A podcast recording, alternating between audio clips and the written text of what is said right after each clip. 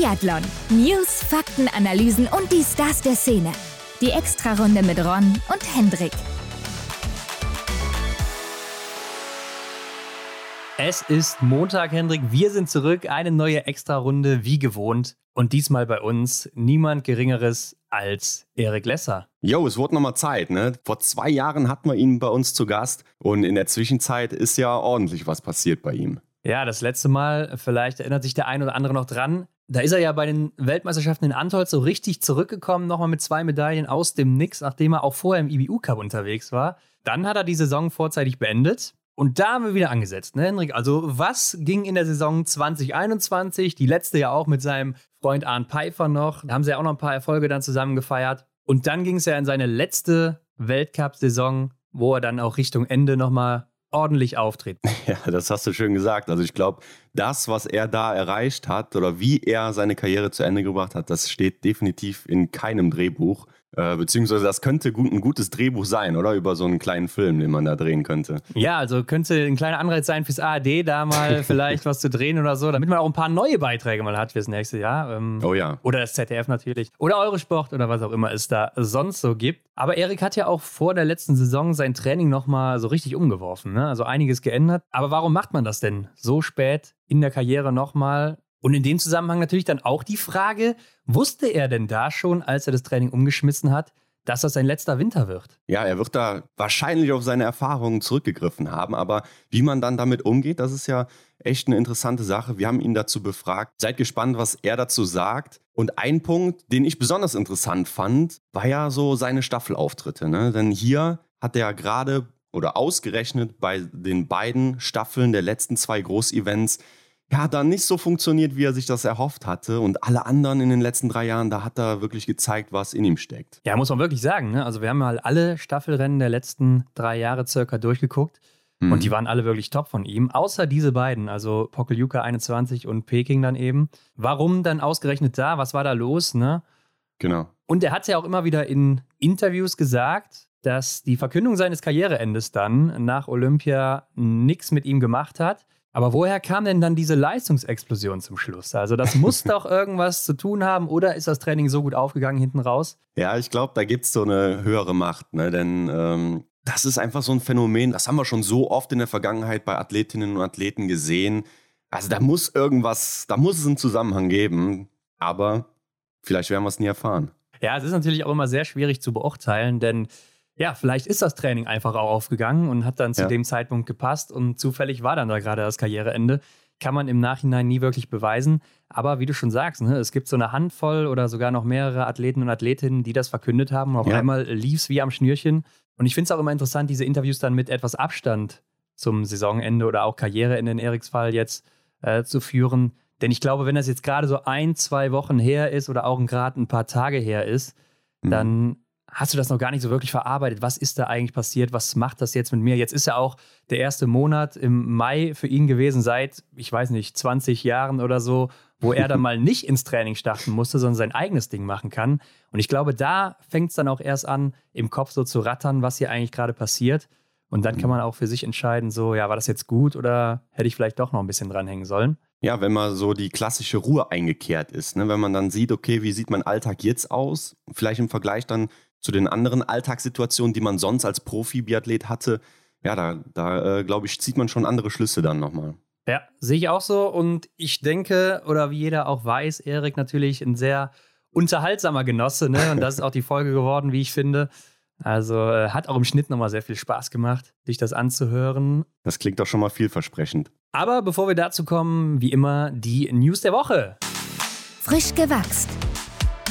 Ja, Ron, springen wir kurz nach Frankreich, nicht zur Tour de France, sondern zum Matin Foucault Nordic Festival. Das geht ja am 2. September los dieses Jahr und hier haben wir jetzt die erste Meldung. Justine Brezas-Boucher nimmt dran teil. Ja, finde ich auch wieder ein bisschen spät, muss ich sagen. Ne? Also wir haben jetzt Juli, 11. Juli heute, keine zwei Monate vor dem Event und Tickets sind schon längst erhältlich. Ich weiß gar ja. nicht, ob sie überhaupt schon oder noch erhältlich sind oder ob das schon ausverkauft ist. Aber man weiß ja noch gar nicht, wer startet jetzt außer Justine Breisers-Boucher. Und da sie Französin ist, war das auch irgendwo naheliegend und auch sehr erfolgreich. und ich glaube, da wird auch der ein oder andere Franzose noch dazukommen. Also wahrscheinlich mhm. Canton Fiormaillet, Emilien Jacquelin, die werden beide starten. gehe ich ja. mal von aus. Ähm, bei den Damen wahrscheinlich noch Anaïs Chevalier. Vielleicht noch, noch ein Franzose noch eine Französin, könnte ich mir auch gut vorstellen, weil die einfach auch natürlich einen sehr guten Draht zu Martin Foucault haben. Mhm. Von daher eigentlich auch wenig überraschend und sehr unspektakulär, diese Veröffentlichung. Und dass der dann auch erstmal so alleine kommt und noch kein weiterer, finde ich, wie gesagt, sehr spät. Ja, da hätte ich mir doch erstmal einen großen Namen aus dem Ausland gewünscht. Aber was ich mir auch immer wieder denke, vielleicht stehen dann alle Gäste noch gar nicht so wirklich fest. Ja, ich denke auch, wenn du jetzt als französischer Fan ähm, beim Matafo Card Nordic Festival eine Karte kaufst, ich glaube, da machst du keinen Fehler, weil du kannst ja davon ausgehen, dass die großen Namen deiner Nation dann eben da auch auflaufen werden. Ich denke, das ist auch so intern ein großes Ding.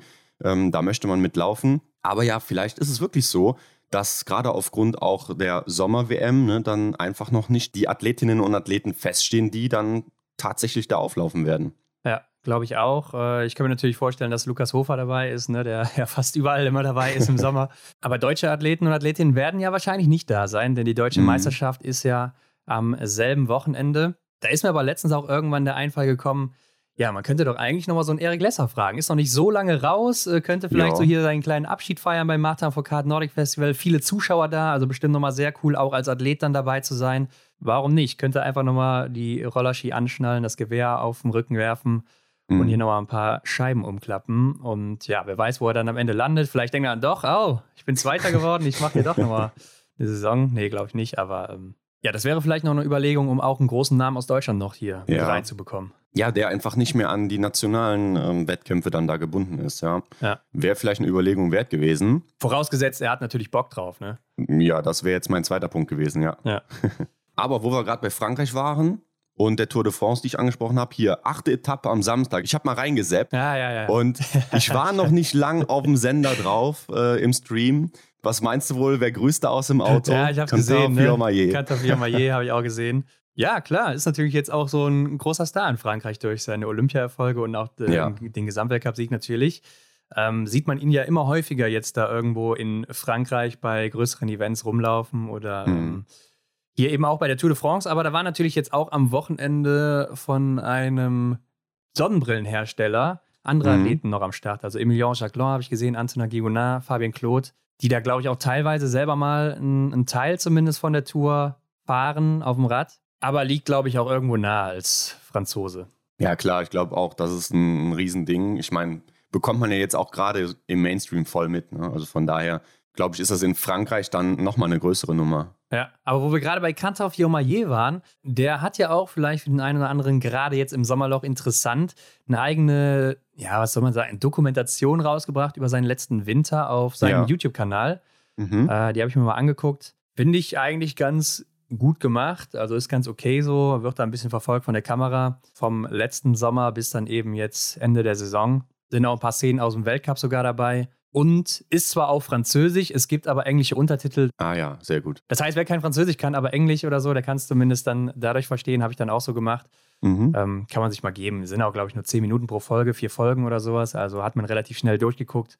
Ja. Vielleicht eine kleine Unterhaltung für die Leute, die gerade nach Unterhaltung suchen. Und Henrik, Unterhaltung wird es ja auch geben in Norwegen demnächst wieder beim Blink-Festival. Jo, hier geht's am 3. August los. Und wenn ich mir das hier so anschaue, haben die Norweger echt viel geplant, oder? Also hier ist ja fast jeder Tag von morgens bis fast schon spät abends ausgeplant. Ja, ist so. Ähm, ich glaube, es geht ja immer los auch mit diesem äh, Berglauf, ne? beziehungsweise ich glaube es nicht, sondern ich habe sogar gesehen, dass es damit wieder losgeht.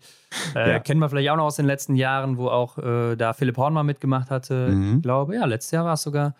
Ähm, aber auch dann die Langläufer und Langläuferinnen. Und ich glaube sogar, dass Therese Johaug, die ja, der Superstar aus dem Langlauf da auch ja. noch mitmacht, obwohl sie ja jetzt ihre Karriere beendet hat. Und die trainiert, glaube ich, sogar extra dafür.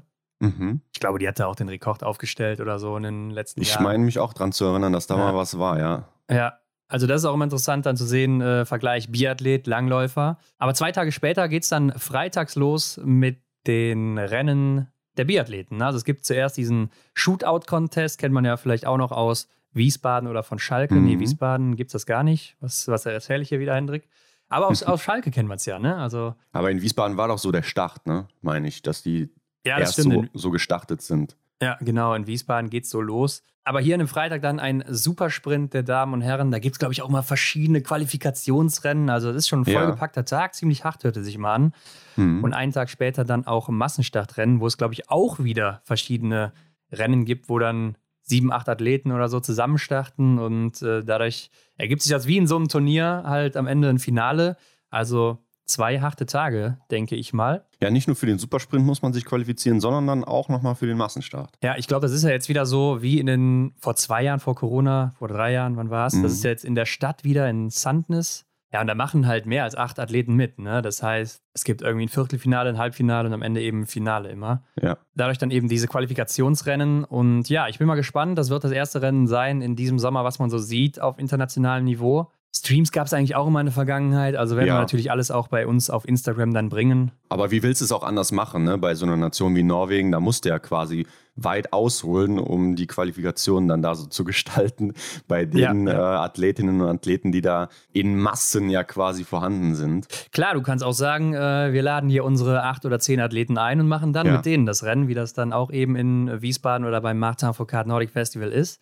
Mhm. Aber die machen es eben anders. Und äh, ich finde es auch immer sehr interessant, das Bling Festival, weil dann eben auch so viele Athleten starten und da der Vergleich, ja. glaube ich, dann ein bisschen besser ist als bei so einem Showrennen. Ja, vielleicht bekommt man dann auch da den Eindruck äh, von gewissen Namen, wo man denkt, ja, die muss ich mir mal im Auge behalten.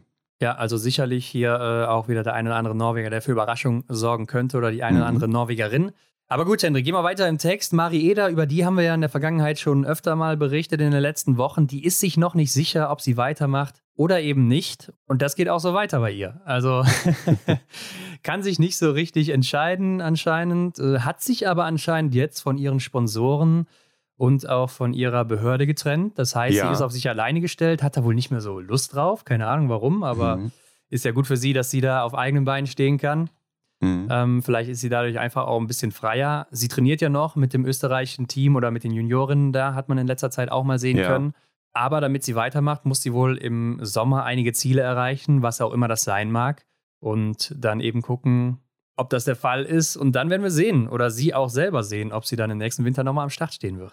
Ja, mit den Sponsoren und der Behörde kann ich mir vorstellen, dass sie da einfach auch dann frei sein möchte in ihrer oder dass das kein Hindernis ist, um eben ihre Entscheidung so zu treffen, wie sie das möchte, äh, dass sie dann nachher nicht irgendwem noch irgendwas schuldig ist, ähm, dass sie weitermachen müsste. Und diese, diese Ziele dann im Sommer, könnte ich mir vorstellen, dass es gewisse, ja, einfach so Leistungsbenchmarks sind, ne, die man einfach so zu einem gewissen Zeitpunkt halt einfach abliefern muss, damit man dann auch einfach im Winter wettbewerbsfähig ist. Aber ich finde auch so ihr Instagram-Post, was sie da so geschrieben hatte, dass sie jetzt nun auch weitere andere Ziele angreifen kann und so. Da schwirrt mir schon eher so die Entscheidung eigentlich auch entgegen, ne? dass sie Bock auf andere Dinge hat und wenn man dann den Sport zu 100 Prozent, wie es die anderen Athletinnen tun, nicht mehr machen kann, ja, dann weiß ich nicht, ob dann da nicht schon die Entscheidung gefallen ist. Ja, hört sich für mich auch eher so an, als würde sie nicht weitermachen, aber wer weiß, äh, vielleicht kommt der Spaß ja nochmal zurück, beziehungsweise Spaß am Training hat sie ja anscheinend. Ja. Ja, sie hat ja äh, einen Laden, einen Online-Shop mit ihrem Mann Richtig. eröffnet. Mhm. Äh, ich glaube, so ein Fischer Reseller oder sowas ist das. Und ich denke mal, da wird dann ihre Motivation und ihre, ihre Energie momentan reingehen. Und dann ist die Frage, ist mhm. da noch Platz für Biathlon oder eben nicht? Ich meine, läuferig hat sie ja kein Problem. Ne? Wir haben ja jetzt auf Instagram auch nochmal die äh, Stats gebracht und so. Und da sieht man ja auch genau, wo haben die Athleten und Athletinnen ihre Stärken und ihre Schwächen. Und man muss sagen, bei ihr läuferig, also sie gehört immer noch zu den Besten, obwohl sie mhm. 34 Jahre alt ist, also schon eine der Älteren im Feld. Aber Schießen ist halt ihr Riesenproblem schon immer gewesen. Ich glaube, das ist auch das, was sie in den Griff kriegen muss. Deshalb bezweifle ich bezweifle auch ehrlich gesagt, dass sie das nochmal wirklich jetzt hier so steigern kann in einer Saison und dann, ja, okay. äh, dass sie auf einmal wieder oben mit dabei ist. Aber ich weiß, sie hat doch mal äh, einen Doppelsieg am Holmenkollen geholt damals, Sprintverfolgung. Mhm. Ja, wer weiß, ne? Also möglich ist es natürlich, wenn da alles, alles zusammenkommt. Alles ist möglich, ja. Aber ihr großes Problem auch immer die Schießgeschwindigkeit und da, äh, da sagt Erik ja auch was zu hier in unserem Interview. Mhm. Da wird sich wahrscheinlich auch in dem Alter nicht mehr viel dran ändern. Ja, ich denke, da ist man auch sehr eingefahren. Ne? Aber vielleicht ist das genau der Punkt, warum auch Erik vor seiner letzten Saison dann nochmal das Trainingsprogramm geändert hat. Ich würde sagen, das ist doch die perfekte Überleitung. Genau, und das will er ja eventuell auch weitergeben in der Zukunft. Außerdem natürlich die Frage, Hendrik, wie geht es eigentlich mit dem Doppelzimmer weiter? Oh, ja. Was macht er eigentlich mit seinem gewonnenen Influencer-Status jetzt im letzten Winter, wo er ja von 60 auf 160.000 Follower mhm. geflogen ist auf Instagram? Also bleibt dran und wenn euch das bis hierhin schon gefallen hat, dann bewertet uns doch gerne bei Spotify, iTunes oder wo auch immer ihr das hört. Das geht ja jetzt auch bei Spotify, ne, zu bewerten, Hendrik. Ja, ganz genau. Da ist so ein kleiner Stern bei uns. Da klickt ihr mal drauf und vergebt davon fünf. Und wir sagen wie immer, vielen Dank dafür. Genau, und wir freuen uns natürlich auch immer, wenn ihr die Episode teilt mit euren Freunden, mit euren Bekannten, mit euren Biathlon-Fans, die ihr so kennt, damit das Ganze hier in der Welt gespreadet wird. Genau. Und jetzt ab geht's ins Interview mit Erik Lesser. Viel Spaß. Auf die Runde. Ja, dann heute bei uns zu Gast Erik Lesser. Willkommen zurück, Erik. Ich grüße euch. Danke für die Einladung. Ja, wir danken dir, dass du hier bist. Ja, diesmal auch mit Publikum hier. ähm, du bist ja in diesem Jahr das erste Mal in den Mai gestartet ohne Biathlon-Vorbereitung. Wie fühlt sich das Ganze an, nachdem das so lange Teil deines Lebens war? Es fühlt sich auf alle Fälle richtig an. Ich werde tatsächlich oft gefragt, Mensch, fehlt dir nichts oder bereust du irgendwas? Und nein, auf keinen Fall. Also es ist, war, ist wirklich der Hammer, morgens aufzustehen äh, und zu wissen, man muss nichts machen, man kann nur was machen. Und mhm. ich sag's mal vor ein paar Wochen, nachmittags hier in einem Café mit meiner äh, Oma, mit Kind, Frau dazu und neben mir meine äh, Teile der alten Trainingsgruppe.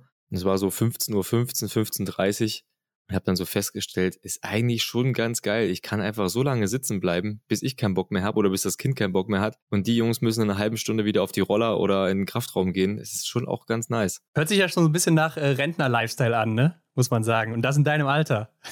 ein bisschen, ein bisschen. Ja. Man muss ja auch mal genießen. Aber jetzt sieht man dich ja auch eher so die Jungs anfeuern am Rand, ne? Und du machst die ekligen Trainingseinheiten nicht mehr mit. Oder äh, ja, scheust sie noch ein bisschen über den Platz. Ja, du meinst letzte Woche, da war ja. 3000 Meter Test, da musste ich ja mal gucken, was da so Phase ist, was da so abgeht. Aber du hättest ja noch mal mitlaufen können, oder? Auf keinen Fall. Auf keinen Fall. Ich war vor, ich weiß gar nicht, vor drei Wochen, vier Wochen hat es mich morgens mal gepackt oder abends habe ich mir die, das Ziel gesetzt, morgens um sechs Mal mit dem Hund eine Runde joggen zu gehen. Siebeneinhalb Kilometer. Das ist ja so eine ja, Wanderweg rund um Oberhof und ich habe mich gefühlt wie ein Elefant mit Laufschuhen. Und es, mal klar, am Ende habe ich mich irgendwie, war es schön, es war war auch schönes Wetter und der Hund war, war draußen, hat sich auch gefreut, aber irgendwie hat es mich nicht so richtig gepackt. Mhm. Also bis auf Radfahren äh, packt mich momentan gar nichts. Na gut, vielleicht ändert sich das ja nochmal, aber Erik, lass uns mal da ansetzen, wo wir das letzte Mal mit dir aufgehört hatten bei unserem Podcast. Und zwar, die Ausgangslage war ja in der Saison 1920, hast du nur sechs Einzelrennen bestritten, warst ja teilweise noch im IBU Cup unterwegs und dann kam Antolz 2020, wo du dann nochmal Silber und Bronze holst mit der Single-Mix-Staffel und dann mit der Staffel dann die Saison beendet. Und dann ging es ja in den Winter 2021. Ne? Und du warst ja erstmal so nicht gesetzt für den Weltcup, warst aber dann in Kontiolahti zum Start dabei und holst direkt hier einen Podestplatz. Äh, wie war das so in deinem Alter und mit den Erfolgen, die du ja auch vorzuweisen hast, dich erstmal beweisen zu müssen, so im Team? Mm, das war zuerst einmal ziemlich beschissen. Das war also wirklich beschissen, weil es geht halt mal schnell in der Wintervorbereitung, wir waren da in Munio, dass halt mal irgendwie ein Rennen nicht so läuft oder auch beide Rennen einfach mal nicht so richtig funktionieren, wo du durch die Vorbereitung eben noch nicht da bist, wo du gerne sein möchtest, dann verpasste eine Weltcup-Woche und, und dich dann über die IBU-Cups wieder rein zu qualifizieren. Es ist halt, klar, man sagt, ja, du hast halt deine Chancen und äh, da bist du halt einfach mal wieder mit dabei, wenn, du, wenn deine Leistung passt. Aber es ist, mein Ziel ist es ja, Weltcup zu laufen, bei der WM dabei zu sein, dort um die Medaillen zu kämpfen und nicht mich um die Weltcup-Mannschaft zu qualifizieren. Und es kann, ich weiß es noch von früher, bis 2012 habe ich mich ja auch jährlich qualifizieren müssen. Und es ist halt echt ein ungutes Gefühl, wenn du weißt, in der Vorbereitung, jetzt muss jeder Tag passen, hier darf nichts dazwischenkommen und du musst hier bei jedem Testwettkampf vor, der, vor, den, vor den Rennen richtig flexen. Und das war schon ein bisschen ungemütlich. Allerdings, was mir so ein bisschen, ja, äh, was mir wirklich geholfen hat, zu wissen, dass wenn ich es nicht schaffe, dann war es das halt, dann habe ich es halt auch einfach nicht mehr drauf und ich würde ja auch relativ weich fallen. Also ich habe ja schon 2017 die Weichen für meine Zukunft gestellt und wusste schon gut, ich habe in meiner Karriere so viel erreicht, dass wie ich es mir eigentlich vorgenommen habe, sogar auch irgendwo ein bisschen mehr als gedacht oder mehr als erträumt. Mhm. Und ich kann, auch wenn es ein unschöner Abgang wäre, zu Saisonbeginn 2021 äh, auch sagen, okay, dann, dann habe ich es halt einfach nicht drauf. Aber es war sehr ungemütlich, aber was, was blieb mir anderes übrig, als die Vorbereitung so zu nehmen, wie sie ist, mir meinen Plan zu machen, die Rennen so abzureißen, wie ich es bestmöglichst drauf habe. Und die Vorbereitungsrennen in Munio waren schon ziemlich ordentlich. Da habe ich einen ganz guten Druck auf dem Stock gehabt. Und Kontiolahti war ich einfach nur froh dabei zu sein. Und im Einzel, keine Ahnung, was da, was da los war. Also ich bin da zweite, dritte, vierte Runde gelaufen. Ich bin, oh, wie heute geht's aber auch gut. schießen gut, ein Fehler, hm, könnte besser sein, aber so läuferisch irgendwie, ich sehe mal einen Luginov immer an derselben Stelle, da haben wir mit dem mitgelaufen, weggelaufen, ähm, das war schon, war schon ein cooles Gefühl. Und ich denke mal, die Zweifel, die du dann hattest, waren auch direkt weg nach dem Rennen, oder? Also du warst damit ja safe eigentlich wieder dabei. Na, Zweifel nicht. Die Erleichterung war, war riesengroß. Die, die Erleichterung zu wissen, okay, jetzt, wie du sagst, ich habe es geschafft, bin wieder mit dabei und das muss mir erstmal einer nachmachen. Jemand aus der Weltcup-Mannschaft rauszunehmen, der vor drei Wochen noch auf dem Podium war, das äh, machen die Trainer äußerst selten. Ja. und dann hieß es aber trotzdem, gut, Ziel Nummer eins geschafft, Weltcup Quali Weltcup bin ich jetzt wieder mit dabei und jetzt geht's voller Fokus auf, auf eigentlich mein Ziel Top 15, Top 10 im Gesamtweltcup und dazu müssen halt auch nachfolgend die Ergebnisse eben auch passen. Ja, und unterm Strich hat's ja dann insgesamt in der Saison fünf Top 10 Plätze. Am Ende hat's dann für dein Ziel nicht ganz gereicht, ne? Gesamtweltcup Platz 16, aber mhm. wie gewohnt gute Staffeleinsätze hast du gezeigt.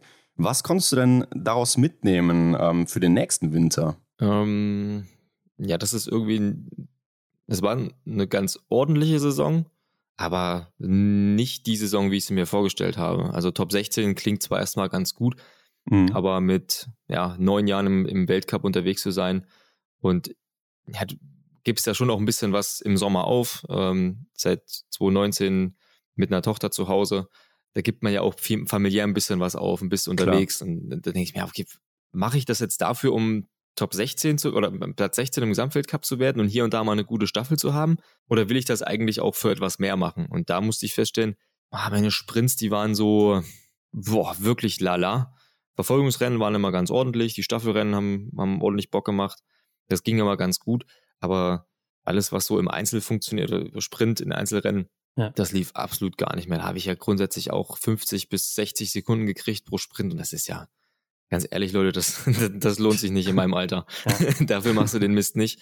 Und der, die, die reine Tendenz, mein, meine Tendenz der Leistung war ja eher so stagnierend, eher bergab, eher abnehmend. Und da habe ich mir natürlich meine Gedanken gemacht, wie lange schaffe ich das noch? Und da ist relativ schnell auch in der Saison 2021, auch weil, naja, vor der, vor dem Vorbereitungslehrgang im Modio im November einiges schiefgelaufen ist im Oktober. Da bin ich vom GA-Test vom äh, Laufbahntest äh, mehr oder weniger gepurzelt gefallen, völlig entkräftet, weil ich einfach das Training nicht mehr geschafft habe und habe mir da schon ja Gedanken gemacht, wie kann ich das nächste Trainingsjahr strukturieren, weil das wird definitiv mein letztes Jahr sein. Ah, okay, das wusstest du da schon. Aber ähm, mhm. Du hast gesagt, die Leistung ging so ein bisschen bergab, aber es gibt ja diesen Verfolger in Östersund am Ende, wo du Fünfter wurdest. Ne? Und da hast du die zweitbeste Laufzeit hinter Johannes Tingesbö. Und das hast du mhm. auch nur dreimal in deiner Karriere geschafft. Wir haben da mal nachgeguckt. Und das muss dir ja dann doch schon wieder Aufwind gegeben haben, auch für den nächsten Winter, oder? Ja, natürlich gibt es sowas Aufwind. Äh, ich wusste ja, ich weiß auch, dass ich am Ende der Saison eigentlich immer jemand bin, der läuferisch noch mal ein bisschen was drauflegen kann, der noch top motiviert ist. Ich war auch in Hanti Mansisk, ich weiß gar nicht, 2016, 2017 auch noch mal auf dem Podium in einem Verfolgungsrennen.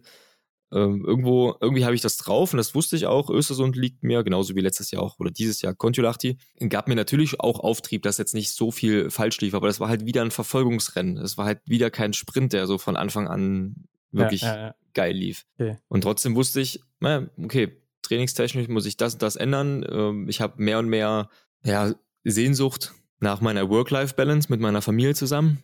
Mhm. Äh, und natürlich auch die die Leistungsentwicklung im Sprint, also dass ich äh, von, ja, wenn ich einen richtig guten Sprint erwische, bin ich vielleicht mal Top 10 und habe dann eventuell die Möglichkeit, im Verfolger auf dem Podest zu landen und hier und da äh, Podestplatz Staffel zu erreichen. Das ist ja jetzt nicht, ist ja jetzt nicht mein Anspruch. Dann lass uns mal auf die Anpassung im Training dann eingehen, letzten Sommer. Was hast du hier noch genau anders gemacht als zuvor? Unser Training hier in Oberhof kann man sich so vorstellen, dass wir am Anfang Mai beginnen mit einem allgemeinen Grundlagentraining dann wird eigentlich permanent, ja, Montag bis Freitag zweimal trainiert und so eine Wochenendeinheit. Eine ist so, ich sag mal, kann so jeder für sich entscheiden. Meistens ist das Training aber so gestaltet, dass du Freitagnachmittag völlig fertig bist oder auch so im Kopf irgendwie fertig bist, dass du dir gerne das komplette Wochenende freinimmst. und so geht das ähm, bis Juli äh, weiter. Du trainierst und trainierst und trainierst bis Juli. Da kommt eine reduzierte Woche, wo du mal frei machen darfst komplett. Mhm. Dann die zweite Woche ist ohne Trainer, gibt es schon auch einen Trainingsplan, aber so wie du Bock hast, wie das Wetter ist, gehst du Fahrrad fahren, Rollern, Crosslaufen, dass du da zum Trainingseinstieg danach wieder fit bist. Dann geht das bis zur deutschen Meisterschaft weiter. Nach der DM gibt es nochmal eine Woche frei oder sagen wir mal reduziertes Training. Ich habe meistens frei gemacht, weil die, die Phase von Juli bis September, die war geprägt von wettkampfspezifischer Ausdauer, also viel, viel Intensitäten, viel Kraftausdauertraining auf dem Roller. Äh, da bin ich auch gerne im September mal weggefahren äh, oder weggeflogen. Mhm. Und dann von dort aus geht es strikt Richtung, Richtung Weltcup-Start. Und diese, dieser permanente, dieses permanente Training, immer Woche für Woche für Woche für Woche, immer kein, kein richtiges Highlight zu haben oder auch keine richtige Pause zu haben, das hat mir, hat mir die Saison 20 und 21 gezeigt, dass ich das nicht mehr ganz so verkrafte. Ich war, wie gesagt, im Oktober fix und fertig. Ich habe auch in den Lehrgängen vorher im August Probleme gehabt. Das hat mir, ich konnte viele Einheiten, so wie Philipp Horn, ja, der hat ja, wie er das vielleicht mal mitgekriegt hat, ein ziemliches Excitement-Level bei jeder Einheit. Er findet alles noch geil. Der war überall das erste ja. Mal, vielleicht das zweite Mal, alles noch mega. Und ich habe das alles schon zum zehnten, elften Mal gesehen und finde das jetzt alles nicht mehr so cool. Und auch Bergrollern an sich finde ich nicht so geil. Äh, wenn du da so einen Pass zwei Stunden hochrollerst, das gibt mir jetzt nicht so viel. Hatte ich halt ziemliche Probleme gehabt, auch Motivationsprobleme und dachte mir, wie kriege ich das, ähm, wie kriege ich das besser hin? Und mein, das Resultat daraus aus den Überlegungen war, mein, mein Training in drei Wochen zu strukturieren. Eine Woche danach reduziert, wieder drei Wochen Training, eine Woche reduziert und das dann so bis zur deutschen Meisterschaft durchzustrukturieren. Danach wurde es ein bisschen schwieriger, das so einzuhalten, weil dann zwischen DM und dem Weltcup-Start hat das nicht mehr ganz so gut funktioniert. Und es gab nochmal hier ein paar Aufgaben mit dem Trainingslager, dort nochmal einen Laufbahntest an. Aber es hat mir auf alle Fälle so viel gebracht, dass ich im Juli immer noch Bock hatte. Und dass mhm. ich auch ziemlich viel Bock im September hatte und auch irgendwie bereit war, äh, nach Kontiolahti zu fahren. Ich hatte, klar, gibt's mal irgendwie einen Tag, wo es regnet und du keinen Bock hast, rauszugehen und irgendwie eine intensive Einheit zu machen. Aber in den drei Wochen konnte ich wieder das trainieren, was ich sonst auch gewohnt bin. Hab dazu allerdings noch eine Regel aufgestellt, zwischen jeder intensiven Einheit sollten Minimum 24 Stunden sein. Das ist ab und zu mhm. bei uns im Training hier auch nicht der Fall. Da trainiert man gerne mal vormittagsintensiv, nachmittagsintensiv und wenn du Pech hast, den, Nachmittag, den Vormittag danach auch nochmal. Also ja, acht sind, Stunden dazwischen. so, ja. Und ja. das ist ja für, als ich noch jung war, war das überhaupt kein Thema und das braucht man auch für so eine Weltcup-Saison, wenn du halt gerade auch in Antolz Freitag, Samstag, Sonntag Einzelsprint, Staffel oder sowas hast, dann brauchst du das. Dann brauchst du die Fähigkeit, auch mal mit einem, mit einem ermüdeten Zustand in den Sprint zu gehen oder am Ende in den Massenstart, was auch immer. Aber das hat mich im Training komplett tot gemacht. Und da habe ich Regel 24 Stunden zwischen jeder intensiven Einheit. Äh, die drei Wochen Training, die habe ich dann auch ordentlich durchziehen können, weil ich wusste, ich habe danach eine reduzierte Phase. Da habe ich dann so ja die Hälfte von den Durchschnittsstunden der letzten drei Wochen ähm, ja. trainiert war wieder bereit für die nächsten drei Wochen. Ja, okay, also so periodisierst Hab ich das du das verständlich dann, erklärt? Ja, also mhm. für mich schon, auf jeden Fall. Ne? Das ist so eine Wellenperiodisierung, wo du dann immer halt mal mehr machst und dann äh, eine Woche Pause und dann geht es wieder langsam los wahrscheinlich. Und die dritte Woche ist wahrscheinlich die härteste für dich, denke ich mal, ne? Naja, nee. nee. Also du kannst nach der reduzierten Woche kannst ja? du auch gleich die erste Woche wieder voll einsteigen, da wo okay. du aufgehört hast. Ja, gut. Auf jeden Fall, finde ich, ist es doch schon ein Risiko, wenn man auch so lange anders trainiert hat, dann auch vor der letzten Saison ausgerechnet nochmal so umzustellen, oder? Das war natürlich ein Risiko, aber ich wusste mit dem Training wie die Jahre zuvor, äh, da komme ich nicht mal bis September. Okay. also das Jahr vorher, das war im Oktober, das war so einschneidend, dass ich gesagt habe, also ich muss da jetzt was verändern. Sonst schaffe ich es ja auch von, also grundsätzlich von der Motivation gar nicht. Mhm. Ich, ja. ich hätte es nicht geschafft. Ich hätte einfach keinen Bock gehabt, nochmal und nochmal und nochmal drauf zu trainieren. Und ich brauchte diesen harten Cut, weil ich auch wusste, dass es funktionieren kann. Habe natürlich auch mit den Sportwissenschaftlern hier vor Ort äh, zusammengearbeitet oder habe mir da ein paar Tipps geben lassen, habe noch ein paar Studien äh, aus Norwegen dazu mal äh, gelesen, wo das mal probiert wurde mit Marit Björgen. Und ja. das ist eben gerade auch für ältere Athleten ist das äh, sehr interessant. Und ich würde sagen, für ältere Athleten auch die Variante, das Training nochmal auf ein anderes Level oder auf ein besseres Level zu heben. Tai Björn hat das auch mal erzählt, dass er jetzt im Alter nicht mehr so viel trainiert wie früher noch und mehr auf Regeneration und so weiter geht. Ja, genau. Und äh, bei ihm läuft es ja auch sehr gut die letzten Jahre, muss man sagen. Besser Richtig. als fast je zuvor. Also das Erholungsmanagement muss halt auch einfach stimmen. Ne? Es kann, also du, ja. du, du regenerierst nicht mehr so schnell und ja. so gut wie die Jahre zuvor. Und da musst du dir einfach die Einheiten, die du machst, die haben sicherlich immer noch, also immer noch die gleich gute Qualität, aber du brauchst halt einfach mehr, mehr Erholung. Und ich war auch froh, dass ich im Mai mit meinem Trainer hier, Marc Kirchner, habe ich gesprochen, habe gesagt, das ist mein Plan, äh, anders kann ich es mir nicht vorstellen. Er sagte, okay, mach das. Viele, viele Einheiten habe ich dann alleine gemacht. Das war mir auch wichtig, weil mein Trainingsplan war insofern gerade im Mai so viel anders als der andere Trainingsplan, der eigentliche, äh, dass ich da keinen Sinn, Sinn gesehen habe, dann permanent bei der Trainingsgruppe zu sein, aber immer so eine Hand zu ihm, ah, ich mache übrigens was anderes, ne? Und ich habe dann schon auch vieles gerne alleine gemacht. Aber das ist natürlich auch schwierig, dieser Punkt, ne? dass man sich als Sportler eingestehen muss, ich muss jetzt mal ein bisschen weniger machen, wenn ich vorher zehn Jahre lang oder wie lange auch immer äh, immer versucht habe, mehr zu machen. Ne? Nee, es war ja, im Grunde genommen war es ja gar nicht weniger. Es war nur überlegter und die Intensitäten waren, also die, die Anzahl der Intensitäten, äh, intensiven Einheiten war ein bisschen geringer. Ja, ja. Weil ich ein bisschen mehr, ja, diese äh, Kompensationseinheiten hatte. Und die heißen aber heißt ja trotzdem zwei Stunden Training am Vormittag und vielleicht anderthalb ja, okay. am Nachmittag. Das heißt, das heißt nicht, dass ich ja dazwischen nichts gemacht habe, aber es ist einfach ein Training mit keiner Intensität, einfach lockeres Laufen, äh, Puls nicht über 145, 150. Ja, mhm. okay, okay. Ja, und Erik, du hast mal mit den Norwegern zusammen trainiert? Das war ziemlich lässig.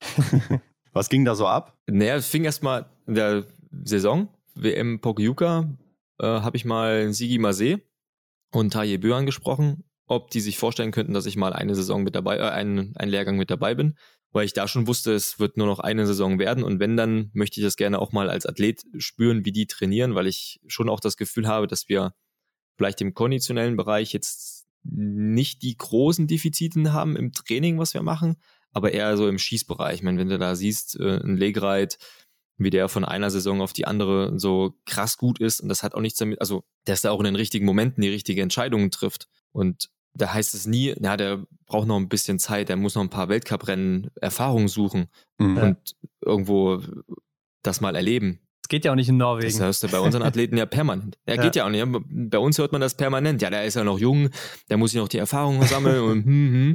Und ich meine, was? Ja. Wie machen das denn die Norweger? Haben die einen parallelen Weltcup, wo die schon alles, schon alles mal gelernt haben? Ich glaube nicht. und da wollte ich mal wissen, wie die das im Training richtig vermitteln, wie der Sigi Masé auch arbeitet. Äh, konditionell konnte ich mir durch das Lesen der Studien schon ein bisschen was äh, vorab denken, wurde da auch ganz gut bestätigt. Und am Ende ist es im August eine Woche in Obertiljach geworden. Da waren die gerade im Höhentrainingslager, sind vom, oh, wie heißt das? Lavaze? Vom Passo di Lavaze, glaube ich, gekommen, ja. nach Obertiljach, haben dort einen Komplexlehrgang gemacht. Diesen Passo di Lavaze hätte ich mitmachen können, hätte ich auch mitmachen können, aber sind sie viel gerannt und ich renne seit drei Jahren nicht mehr gerne. Okay. das ist nichts mehr für mich. Da ja. tun mir ständig meine Knie weh, meine Hüfte explodiert und dann war ich im Komplextraining für sieben Tage in Obertiljach und das war wirklich ziemlich cool, weil die Jungs sehr offen waren, Klar, mit Erland Pjontegard habe ich schon die letzten Jahre viel zu tun gehabt. Äh, Christiansen kenne ich auch schon eine Weile. Johannes Tinnisbö ja auch seit 2014, ja. wobei der immer so ein bisschen ja sein eigenes Ding macht. Ja. Ähm, aber auch super nett und alle waren super kommunikativ. Wenn ich Fragen, hab, Fragen hatte, waren auch extrem offen. Ich konnte die zwei Trainer, äh, einen Sigi und einen Egil, den Konditionstrainer oder eigentlich einen Cheftrainer, auch mal Sachen fragen, was sie mit Technik machen, wie sie ihr konditionelles Training strukturieren. Die waren brutal offen. Da war nichts, wo sie sagten, nö, das ist jetzt irgendwie ein Geheimnis. Das mhm. ist auch so eine Besonderheit. Wenn man in Deutschland an Trainingsdaten möchte, wenn die Trainingsdaten geführt werden von mir, werden sie nicht geführt, weil ich ein faules Stück bin. Aber das ist immer so ein super Top Secret, das ist so ein deutsches Geheimnis. In Norwegen, sage ich jetzt mal salopp, rufst du äh, in Lillehammer oder in Oslo beim Olympiatoppen an, sagst hier, ich brauche mal die Trainingsdaten, dann kriegst du die zugeschickt. Mhm. Und die sind brutal offen und das war ein sehr lehrreiches, eine, sehr, lehrreiche, sehr lehrreiche Woche. Ja, ich glaube, es ist auch super interessant, das einfach mal zu sehen. Ne? Und wenn du vielleicht auch mal Trainer wirst oder so, ist es, glaube ich, auch was Gutes, was du da mitnehmen kannst. Ich hoffe, dass ich das auch übertragen kann in, in meine Trainings, äh, in meine Trainer, in meinem Trainer-Habitus. Ja, hört sich ja schon sehr engagiert an, auf jeden Fall, was du auch hier so sagst und dass du dich da selber einliest. Aber du hast jetzt schon ein paar Mal gesagt, du hast äh, schon früh gemerkt, du, das wird nur noch eine Saison werden. Wann war dir denn genau klar, das wird nur noch ein Winter jetzt? Naja, ich würde sagen April. Und was waren so die ausschlaggebenden Gründe dann da? Ach, eigentlich so auch die fehlende Motivation, dass ich auch gemerkt habe, dass ich einfach von meinem Leistungsstand man sagt ja, man kann, also man geht immer davon aus, dass man bei gutem Training, wenn du dich richtig reinhaust, dann kannst du immer noch besser werden. Ja. Aber irgendwo ist ja jeder Mensch auch limitiert, ja. Sonst, ja. klar, mein Training hätte über die Jahre auch hier und da besser sein können. Ich hätte noch mehr trainieren können. Aber ich bin mir sicher, ich wäre nie der Typ gewesen, der im Gesamtweltcup ums gelbe Trikot gekämpft hätte. Ja, es ja, gibt ja. einfach Menschen, die sind dafür gemacht. welche weniger und vielleicht welche gar nicht. Und ich habe meine Leistungsfähigkeit einfach versucht, so sauber wie möglich zu analysieren, bin zu dem Entschluss gekommen, okay, ich bin im besten Fall der Typ für Top 10. Das will ich jetzt einmal noch schaffen, aber irgendwie da jetzt nochmal vier Jahre rumprobieren und rumtun und dann wieder nur 15er im Gesamtweltcup zu werden oder wenn es mal mit einer Krankheit nur 18er oder 22, das, dafür mache ich das nicht. Also dafür hm. lasse ich dann im nächsten Punkt meine Familie nicht alleine zu Hause. Wenn ein Kind eins, zwei, drei, vier Jahre alt ist, da passiert so viel, da ändert sich jeden Tag, jede Woche irgendwas, lernt irgendeinen Quatsch neu, kann auf einmal Sachen malen. Äh, bei den ganzen Dingen war ich oft nicht zu Hause. Und das immer zu hören und nicht zu erleben, war, ist halt schon auch hart, ne? Mhm. Ja, ja. Und das war so ein Zusammenspiel aus fehlender Motivation, Einsicht der, der Stagnation in meiner Leistungsfähigkeit und natürlich auch der Drang, dass ich einfach der Familienmensch bin. Mhm. Ich habe das versucht, letzte, in diesem Jahr noch ein bisschen zu, ja, dem gegenzuwirken, dass ich meine Woche, dass ich mir Mittwochnachmittag freigenommen habe, dass ich da wenigstens die Möglichkeit habe, meine Tochter vom Kindergarten abzuholen. Dafür musste ich Samstag, Samstagvormittag raus zum Training. Da hatte ich aber wenigstens mal einen Nachmittag äh, mit ihr alleine. Und wenn ich Pech hatte, wenn wir ein, ein Radtraining am Vormittag hatten, dann war um 8 Uhr Treffpunkt äh, hier bei unserem Stützpunkt. Das hieß für mich um Ne, da ich ein langsamer Esser bin und ein Vielesser beim Frühstück, 6.15 Uhr aufstehen, dann alles hier wie so ein kleines leises Mäuschen zu machen, ohne zu privat zu werden. Meine Tochter schläft gerne lange und dann bin ich halt aus dem Haus und sie war noch im Bett. Ja. Und wann komme ich nach Hause? Um, also Nachmittagstraining verlasse ich 14.30 Uhr, da ist sie noch im Kindergarten. Komme ich nach Hause, wenn sie vom Kindergarten wieder zu Hause ist, 17 Uhr, 17.30 Uhr und dann ist schon Abendessen, ab ins Bett. Mhm. Habe ich von meiner Tochter genau gar nichts gehabt. Und sowas hat mich richtig angekotzt. Ja, kann man ja, verstehen. Ja, ich glaube, glaub, das sind Punkte, die kann man auch, äh, wenn man kein Vater ist, gut nachvollziehen. Aber Erik, vor deiner Verkündung wurdest du ja auch während der Saison häufig gefragt, hier, wie sieht's aus? Machst du noch weiter? Was ist dein Plan? Und du hast dich da immer ziemlich zurückgehalten oder auch schon gar nicht dazu geäußert. Ähm, da stelle ich mir gerade die Frage, wie konntest du denn überhaupt so cool bleiben, obwohl du es ja schon dann so lange wusstest seit April? Weil das schon seit drei Jahren so geht. wir hatten, Arndt und ich, wir hatten es mal, als wir 29, 30 waren, haben wir festgestellt, auf ein, mit einem Schlag hast du die drei in deiner, in deinem äh, ja, Alter. Ja. Fragt ja. dich jeder Journalist, wie lange du noch machst. Sagt der, warum ist das auf einmal ein Thema? Mhm. Ja, ja. Erste Saison nach Olympia, wie lange machen Sie noch? ja, pff, Leute, ich habe ja gesagt, mein Ziel ist Peking 22. Wieso fragt ihr mich jetzt Jahr für Jahr, wie lange ich noch mache? Ja. Also das war ich schon auch die letzten Jahre ein bisschen gewohnt. Mhm. Die Frage nach dem Karriereende. Und ja, ich würde jetzt nicht das jetzt nicht so cool als cool bezeichnen, wenn ich sage, ja, mal gucken und die Heim-WM wäre schon was Interessantes. Was anderes habe ich ja meistens nicht gesagt. Ja, ja. ja, ich kann mir halt vorstellen, dass es dann irgendwann so, so wäre es glaube ich bei mir, dass es so in mir hochkocht, so brodelt und dass ich dann irgendwann rauslassen muss oder mit irgendwem anders drüber sprechen muss. Hm, muss ich kurz überlegen. Ja gut, Arndt wusste Bescheid. Mhm. Die Coaches wussten Bescheid im November. Die Mannschaft wusste im November Bescheid.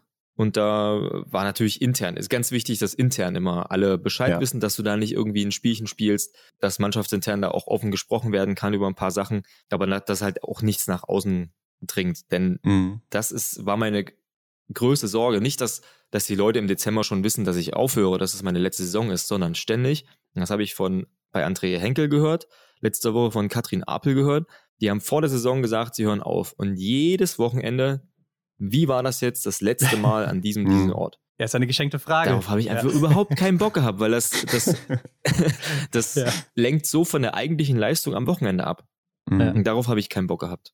Ah, wie ist es jetzt? Letztes Mal Olympische Spiele für Sie hier, Peking, jetzt morgen der Einzel. Was nehmen Sie sich vor? Das, das dramatisiert zu sehr und das lenkt auch eigentlich von der Leistung ab. Aber du hättest ja mal den Toni Kroos machen können, oder? Also sie hatten jetzt 90 Minuten Zeit, sich hier äh, vernünftige Fragen auszudenken. Ah, die Person kennst du ja auch. ja, stimmt.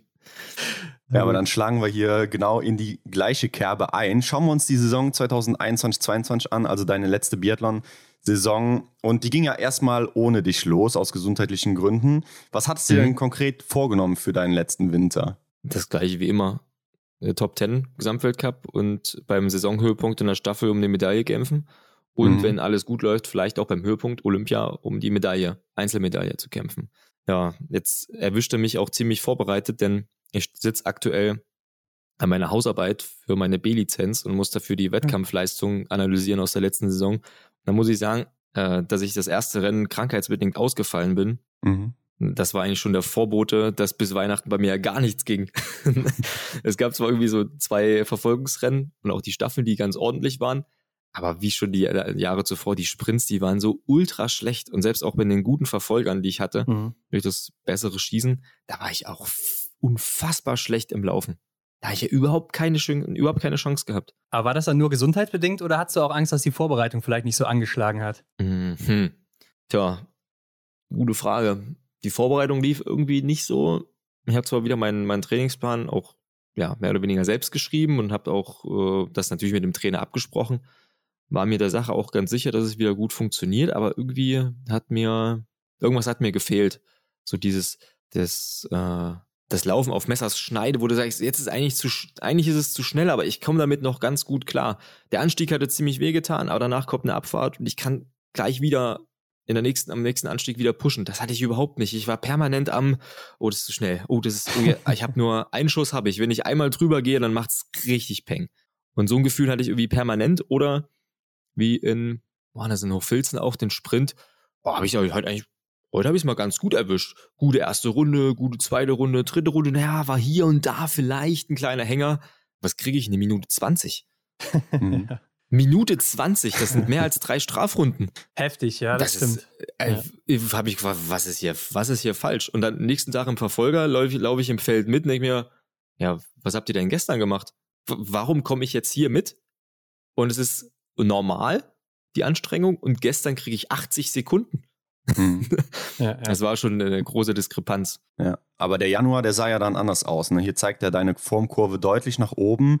In Oberhof warst du dann erstmals in den Top 10, Rupolding zweimal Sechster geworden. Und damit sah es ja auch für Peking im Vorfeld ganz gut aus.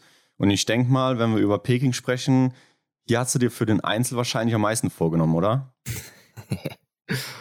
ja, erstmal war ich froh, überhaupt in, in Peking zu sein. Ja. In, kann ich ja hier erzählen, in Hochfilzen wurde ich zum Trainer zitiert. Das lief jetzt nicht über, seinen, über seine Sekretärin, sondern direkt, Erik, kannst du nachher am Essen zu mir kommen? Das war nach dem Verfolgungsrennen.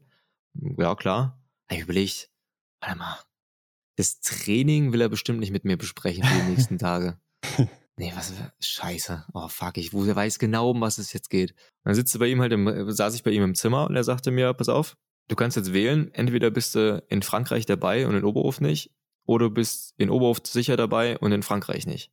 Ich sag, Marc, was ist denn das jetzt? Hättest du mir das vor einer Woche gesagt, dann hätte ich vielleicht Hochfilzen auslassen, ausgelassen, mhm. weil hier war ich noch, fühle ich mich einfach nicht gut. Ich habe zwei gute Rennen in Hochfilzen gemacht, das war eine Staffel zur WM und den Einzel zur WM. Sonst war ich hier immer scheiße. Ich sage, ja, mein, mein äh, Kofferraum ist voller, äh, sag mal, Abschiedsgeschenke mhm. für äh, die Salomon Crew in, in Annecy für den Wettkampf, für den Wettkampf in Le Grand Bonon.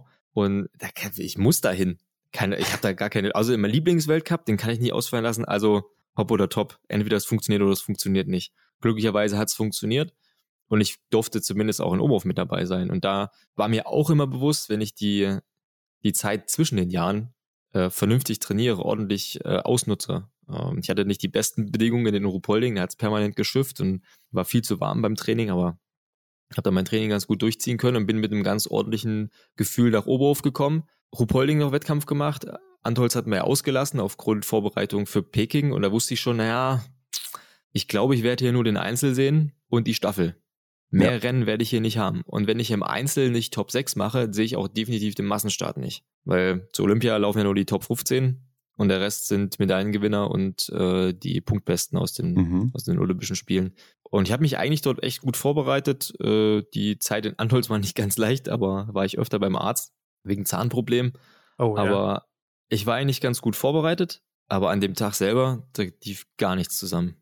Wirklich gar nichts. Ja damit war es ja dann auch nur dieser eine Einsatz für dich, beziehungsweise dann noch die Staffel. Und wir mhm. haben uns mal deine Staffeln so angeguckt in den letzten drei Jahren. Und da bist du ja immer Startläufer gewesen, klar, ist deine Position. Und du hast ja fast immer auf der Eins übergeben oder mit in der Spitzenposition. Nur Pokeljuka 2021 nicht und Peking 2022. Ist das reiner Zufall oder hast du da irgendeine Erklärung für? Das vermasselt mir die Statistik, ja. Ziemlich. Also warum äh, ausgerechnet da, ne? Das ist das Verrückte. Ja, warum ausgerechnet beide Male zu den Höhepunkten?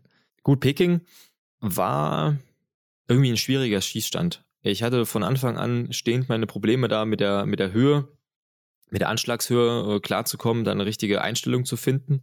Die anfänglich, anfänglichen Trainings habe ich wirklich gebraucht, um da, ja, ja, wie soll Treffer zu provozieren. Ich habe wirklich alles versucht. Ich habe versucht auszuzielen, sauber zu arbeiten, auch mal über das Limit drüber zu gehen und da aus den Fehlern zu lernen. Dann kam der Einzel, wo ich dachte, das ist doch irgendwie jetzt auch alles Mist. 03, 02. Was, was war das? Ich kam überhaupt keine Ruhe im, im Anschlag gekriegt. Die Höhe, auf die Höhe will ich es jetzt mal nicht schieben, äh, dass ich da irgendwie nicht zur Ruhe gekommen bin. Und die Trainings danach, die sind super. Ja, okay, jetzt habe ich es ja irgendwie raus. Dann gab es diesen einen, äh, diese eine Testrennen, schieße ich stehend null. Ey, okay, jetzt habe also jetzt habe ich den Schießstand wirklich verstanden. Dann komme ich zu dem Staffelschießen stehend, alles gar kein Problem. Und auf einmal fangen die gleichen Probleme wieder an. Irgendwie instabil, äh, instabil gestanden, die Höhe nicht gepasst, war natürlich auch noch sackkalt dazu, diese riesen Handschuhe, das war habe ich auch immer gehasst, mhm. wenn ich so dicke Handschuhe anziehen musste und konnte am Ende glücklicherweise, ich weiß nicht wie, aber die Strafrunde zumindest vermeiden. Aber es ist natürlich schon auch heftig, wenn der Norweger eine Strafrunde schießt, der Lesser schießt keine und wir gehen gemeinsam auf die letzte Runde. Ja. War jetzt nicht so geil. Aber er konnte dich nochmal mitnehmen, oder? Na, wir haben uns glücklicherweise gegenseitig ganz gut unterstützt. Ist das denn eine Erleichterung für dich, wenn du siehst, dass so ein Schütze wie Stühler Holmler Greite auch so Probleme hatte in Peking? Äh, Erleichterung schon, aber dennoch steht ja am Ende meine, ja. meine Leistung als schlecht da. Was die andere Leistung äh, macht, das interessiert mich meistens nicht. Es war schon eine Erleichterung, dass ich wusste, okay, mit dem kann ich jetzt die letzte Runde gut marschieren. Wir können nach vorne da war da schon der Russe, der Kalili vorne weg. Äh, vielleicht können wir noch mal zehn Sekunden irgendwie rausholen. Ähm, mhm. Da geht's ja nur noch um Schadensbegrenzung. Ich wusste aber auch, na gut, von den Top-Nationen sind jetzt zwei ganz hinten. Vielleicht mhm. schafft sie zumindest eine, habe ich auch noch recht behalten, ja. schafft sie zumindest eine vorher zu den Medaillen zu laufen. Und eine Staffel ist halt auch erst nach dem vierten Läufer entschieden. Definitiv, ja. War ja auch nochmal sehr eng, muss man sagen. Also die Chance war ja noch da auf eine Medaille, ne? Richtig. Ja. Die Chance war greifbar. Ja, schade. Aber nach Olympia, nach Peking, da ging es ja nochmal weiter. Drittes Trimester geht los an einem deiner größten Orte in Kontiolahti. Und direkt davor verkündest du ja dann dein Karriereende. Äh, und das mhm. bei euch im Podcast. Ist es bis heute mhm. die meistgeklickte Folge? ich glaube nicht. Ich glaube nicht, nee. Soll ich mal die Statistiken raussuchen? Kann sie ja, gerne machen. Hätte ich jetzt eher nicht. Ja. Nee. Eher nicht, nee. Aber äh, das äh, hätte, also hat mich jetzt schon gewundert. Ich hätte schon gedacht, dass da jeder direkt reinhört oder so, weil sich das auch rumspricht wie so ein Lauffeuer wahrscheinlich. Naja, ich hatte es schon auch, ich wusste ja, wenn das ja viele Fanseiten ja. uns hören und mhm. wenn die Folge ja, ungefähr zum Trainingsbeginn an dem Donnerstag oder an dem Mittwoch rauskommt, die das fertig hören, dann könnten die die ersten Posts absetzen wenn das Training beendet, beendet ist. ich war aber zehn Minuten zu lange vor Ort und dann kam das schon rum und dann wurde ich gefragt. Mhm. Ja, ja, okay. Ja. Ich, ich glaube, es kam aber auch abends online. Kann das sein? Irgendwie spät abends, ganz spät abends? Ich dachte Oder eigentlich, dass es da tagsüber online kam, aber egal. Bin mir gerade auch nicht mehr sicher. Auf jeden Fall muss man ja sagen, nach dieser Verkündung, da lief es ja dann wie am Schnürchen bei dir. Ne? Und äh, auf die Frage im Inter in Interviews, ob das was damit zu tun hat, hast du immer Nein gesagt. Aber das ist ja schon so ein Phänomen, das man auch so oft in der Vergangenheit gesehen hat, dass nachdem es dann eben raus war, es auf einmal sehr gut lief. Also das muss doch schon was mit einem machen, oder? Nee, ich bleib dabei. Das hat damit nichts zu tun. Das hat damit zu, das hat, ja, damit zu tun, dass ich aus einer Trainingsphase eigentlich immer ganz gut raus, immer ganz gut wieder starten kann. Das hat die hat ja auch Oberhof gezeigt, nochmal eine Trainingsphase gehabt von zweieinhalb Wochen, zack, in Oberhof fit gewesen. So. Und die letzten Jahre, mal ganz grob überschlagen, war es meistens so, Weltcup-Start, ganz ordentlich, Hochfilzen scheiße, Richtung Weihnachten, der dritte, dritte Weltcup immer ganz ordentlich. Da war ich in mhm. Frankreich zweimal auf dem Podium, ja. 2014, 2016 irgendwie.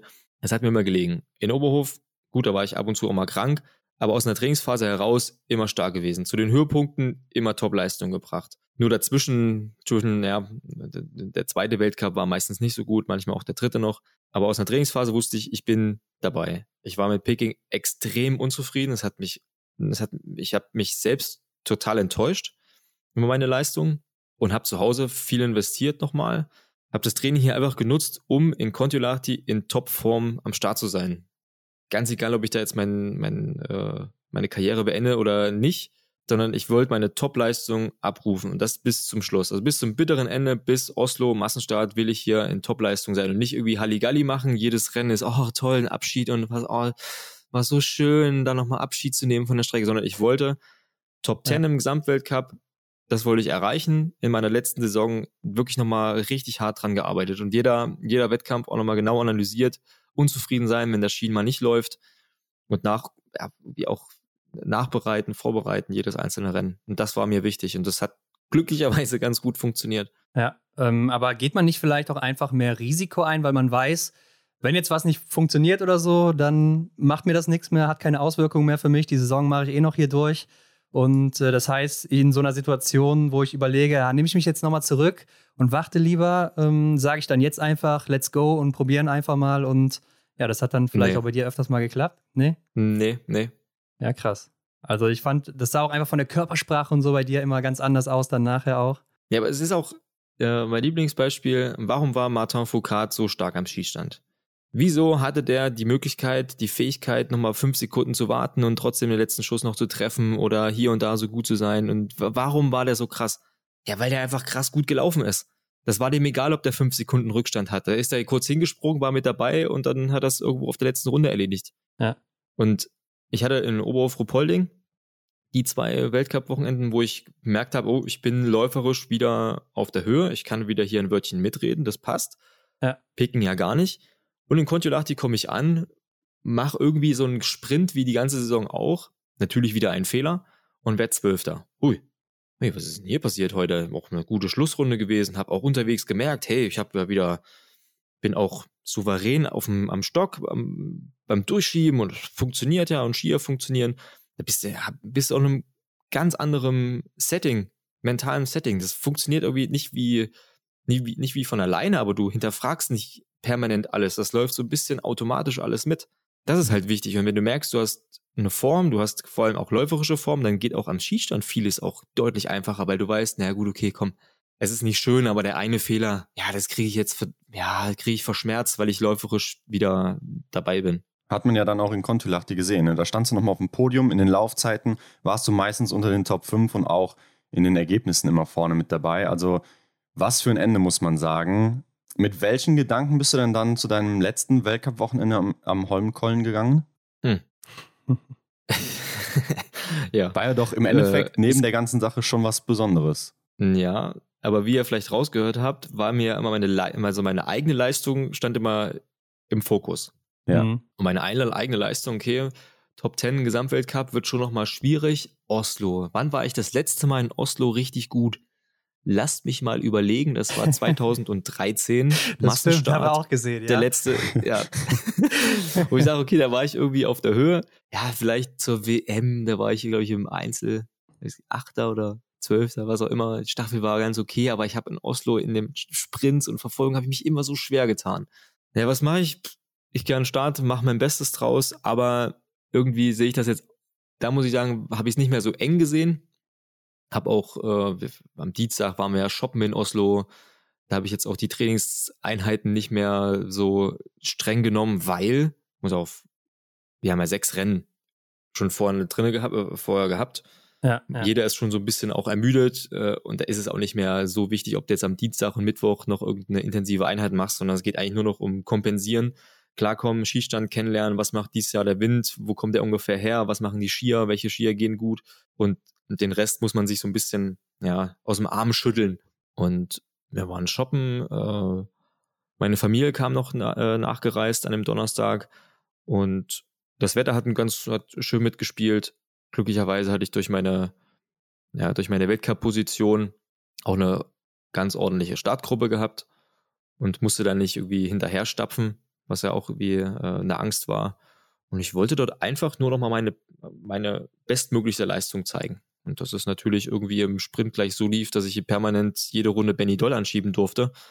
Das äh, war schon irgendwie ganz cool und zu merken, dass Benny Doll auch nur mit Wasser kocht. ja, wenn er das hört, wird er sicher auch mal lachen. ähm, hast du davor auch nochmal äh, an dein letztes Rennen in Oslo gedacht, also vor diesem Wochenende? Da war ich letzter oder was ja, war genau. Das? 2019, ja. Ja. 2019 oh Gott, ich sag ja, ja. Ich sag ja, Oslo, das ist immer schwierig, ein schwieriges Pflaster für mich.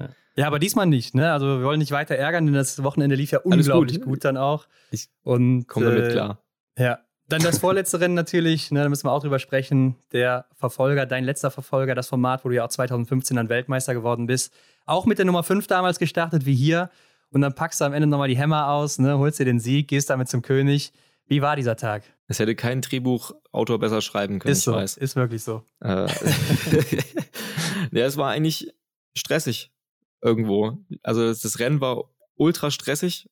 Äh, ich habe viel investiert aber natürlich auch in einer guten Form, habe auch ein paar Löcher zumachen können, vorne zu Legreit, äh, da mal hingesprungen und dachte mir, geht gar nicht so schlecht. Nee, nicht, war nicht Legreit, das war Maillet mal hingelaufen. Ich was ist, was ist denn heute los, Junge? Hast du keinen Bock? Aber die letzte Runde, die war so anstrengend, ich sag's euch. Wenn aus dem Stadion raus, 4x0, erstmal Excitement Level Philipp Horn.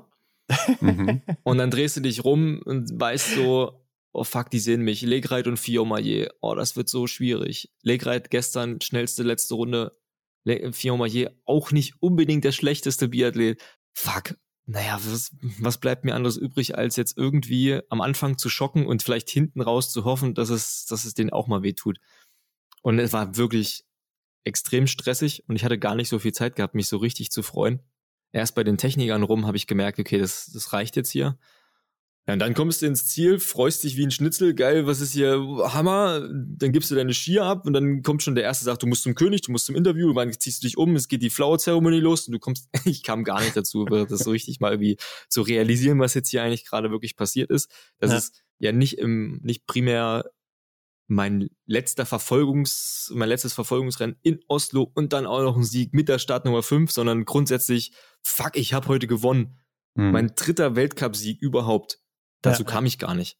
Und der, der Besuch beim König, der war ultra komisch, ultra weird.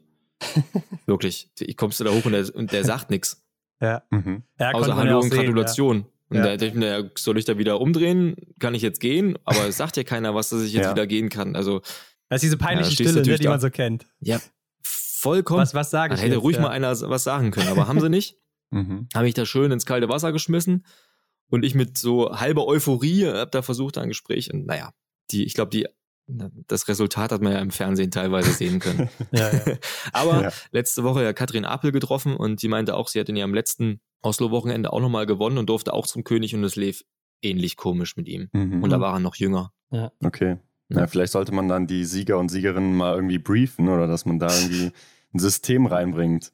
Ja, oder es dürfen nur noch Norweger gewinnen. Vielleicht ist er dann gesprächiger, ich weiß es nicht. Kann, ja, kann gut sein, sein, ja, das stimmt. Vielleicht hat, er, vielleicht hat er sich auch innerlich darüber geärgert, dass kein Norweger zu ihm kam. Ich habe mir das auch ein paar Mal angeguckt, WM 2016 Oslo, wo Martin Foucault dann dreimal da war und das war auch so ein bisschen weird, muss man sagen. Hm. Naja. Aber ich habe auch eine geile Frage gestellt. Der kommt da zwei Meter auf mich zu, gehumpelt mit so zwei steifen Knien und ich frage ihn auch noch, ob er noch Ski läuft.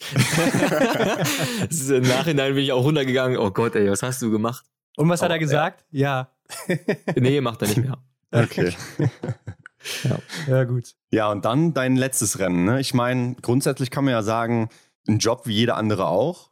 Aber ich frage mich dann auch immer so, kribbelt das nicht ein bisschen mehr als sonst? Vibriert der Körper da beim letzten Schießen nicht nochmal mehr? Weil irgendwas muss doch anders sein. Mm, naja, ein bisschen was war anders. Ich habe einen anderen Rennanzug angehabt. Ja, klar, stimmt. Äh, haben die Waden noch mhm. reingepasst? Die Waden haben noch reingepasst. Okay. Der ist über die Jahre nicht dünner geworden, der Anzug, und ich auch zum Glück nicht dicker. aber es war mein letztes Rennen, aber ich wiederhole mich. Es war Startschuss bis zum Ziel. Natürlich habe ich beim Einlaufen Arndt gesehen, dass er auch da ist. Habe ich okay, cool. Ja. Ähm, aber ich wollte hier auch nicht letzter werden, ne? Und ich hatte jedes Einzelrennen ab Oberhof Weltcup Sprint liegend immer null geschossen. Mhm. Und da die genau, 100% ja. bis zum Ende durchzuziehen, ja. das war so mein Ziel. Habe ich leider mhm. nicht geschafft, weil der neue ja. Anzug, der alte Anzug war doch nicht so geil, wie ich dachte. Ja, ist klar. äh, natürlich war es der Anzug. Mhm.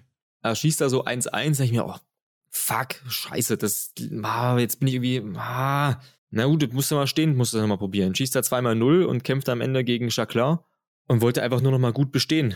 Vielleicht Nee, aber auch nicht. Ich war da am Ende schon ganz schön grau, habe in dem Rennen schon extrem viele äh, investiert, habe in der letzten Runde auch irgendwie versucht, ihn da wegzubekommen. Am Gratis auch nochmal was reingelegt. Aber es hat am Ende einfach nicht gereicht. Ich habe ihn dann auf dem, in der Zielabfahrt, habe ich noch viel Spaß gewünscht. Äh, und das war's das für mich. Ja. Sonst wäre es nochmal ganz cool gewesen auf dem Podium. Aber dann natürlich der Zielanlauf äh, war nochmal was Besonderes zu wissen. Letzte Ding, nochmal ganz ordentlich gewesen. Ähm, stehen vor allem die Null gebracht vor den Fans. Auch ganz toll in der Saison, äh, wieder vor Fans auch meinen mein Abschied ja, zu feiern. Die ganze Mannschaft war da, schönes Wetter, Familie war da.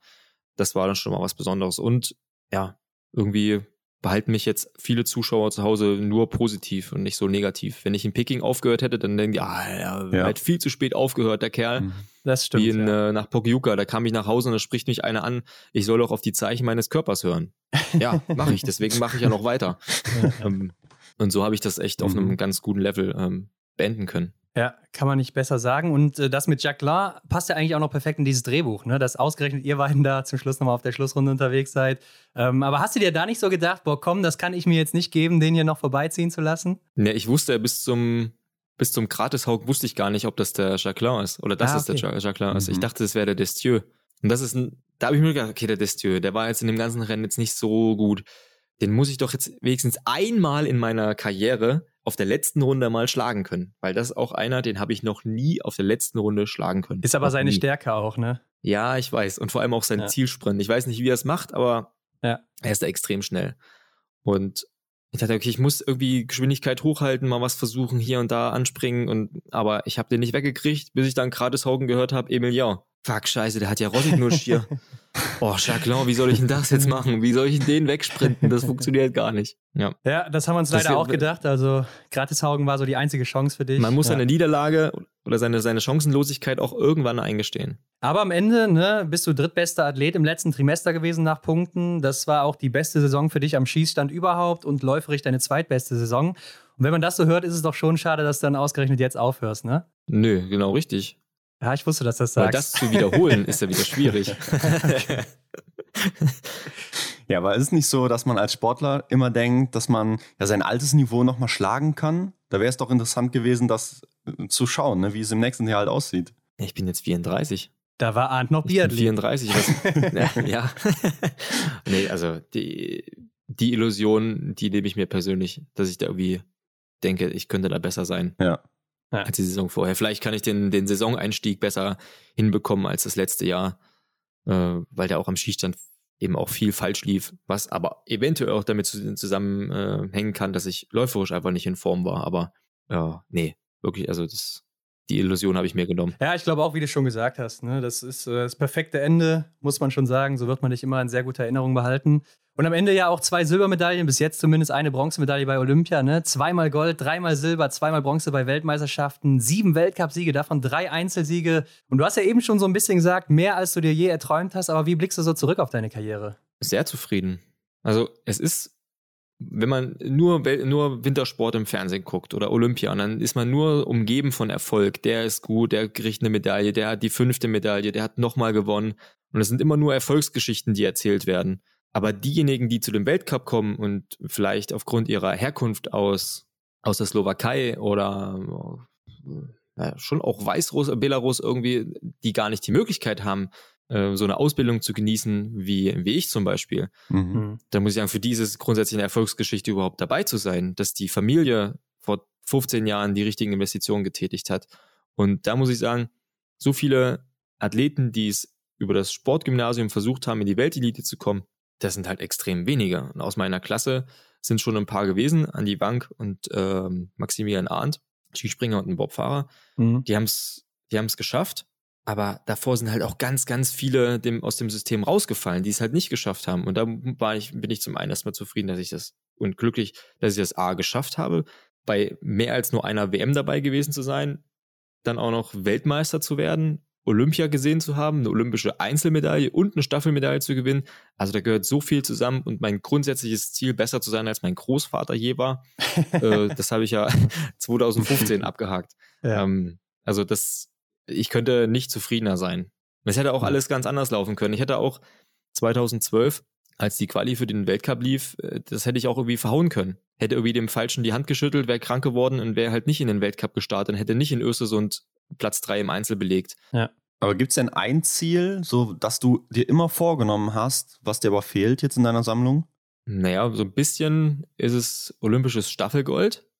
Wirklich ja. dieses Gefühl zu haben, der letzte geht über die Ziellinie und das ist Gold. Ja. Das ist so das, wo ich sage, okay, das fehlt uns, weil wir damals wirklich eine ziemlich gute Mannschaft zusammen hatten mit Simon, Arndt, Daniel, mich, auch mhm. Christoph Stefan, auch ein Benny Doll mit dabei. Das hatten wir glücklicherweise 2015 zur WM, ein Jahr später, aber es ist halt nicht ganz Olympia. Ja. Und äh, wir haben da echt in den zwei Jahren sehr viel abgerissen, selbst auch 2016 nochmal. Aber so dieses, dieser olympische, dieses olympische Gefühl, ins Ziel zu kommen, und das ist jetzt Gold, das, äh, das fehlt so ein bisschen, aber ja. kann er nicht ja. alles haben, ne? Ja, das klar. Stimmt, ja. Wir haben dich das ja auch schon mal gefragt, aber vielleicht hat sich das ja jetzt geändert. Äh, was war denn so dein schönster Moment im Biathlon? Oh, hättest du mir nicht das vorher fragen können, dass ich irgendwie drei Stunden Zeit hätte, mich darauf vorzubereiten? ähm, na, ich rede einfach mal, vielleicht fällt mir noch was ein. Natürlich der Moment, die Einzelmedaille in Sochi im Einzel, so dieses, dieses Gefühl, im Ziel meinem Trainer in die Arme zu fallen. Da kriege ich heute noch Gänsehaut, wenn ich dran denke, weil es so, weil es so ein bisschen widerspiegelt, dass man gemeinsam, der, der Bundestrainer war auch mein Heimtrainer, man macht das ganze Jahr sehr viel Arbeit miteinander und dann funktioniert das genau bei diesem einen Rennen fast zu 100 Prozent. Und es ist diese, diese Einzelmedaille, diese, diese Medaille, wo man nach immer gelächzt hat. Äh, erst ich alleine, dann gemeinsam.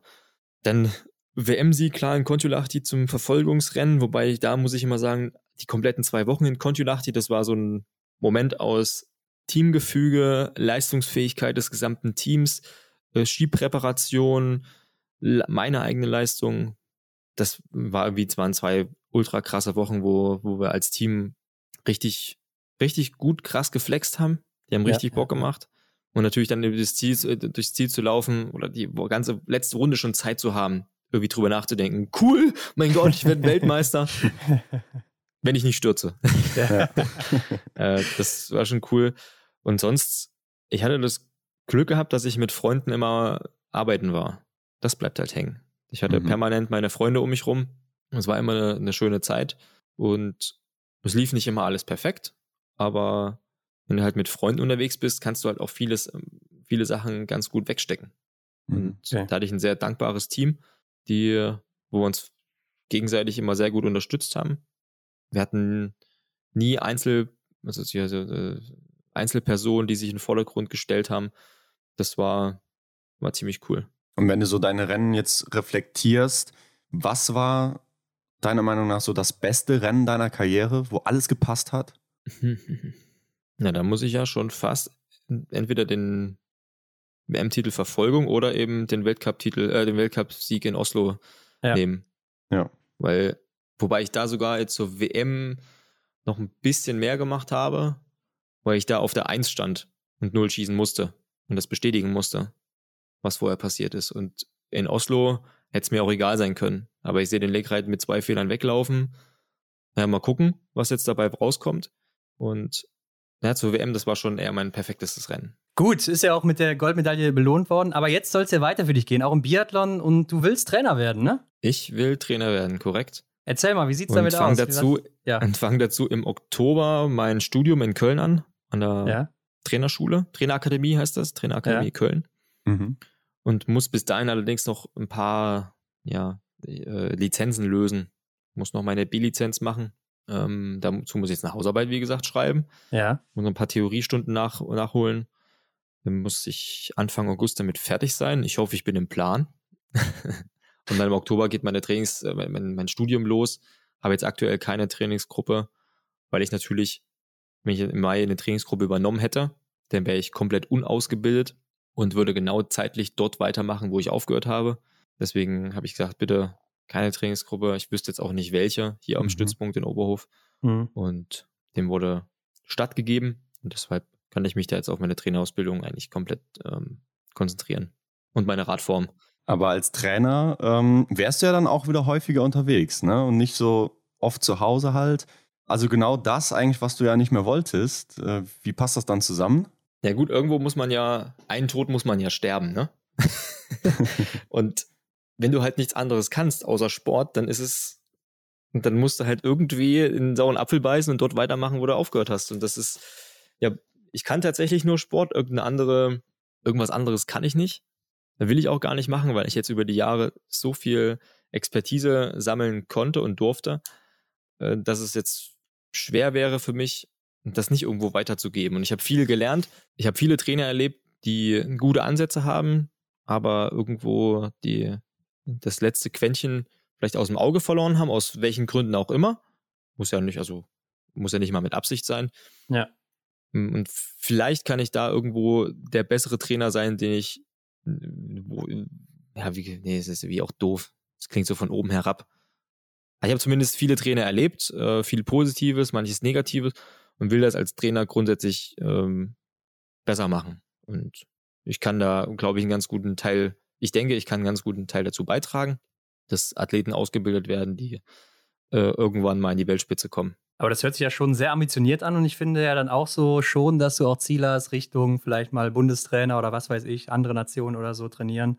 Äh, Im Herrenbereich, Damenbereich, also Seniorenbereich. Hm.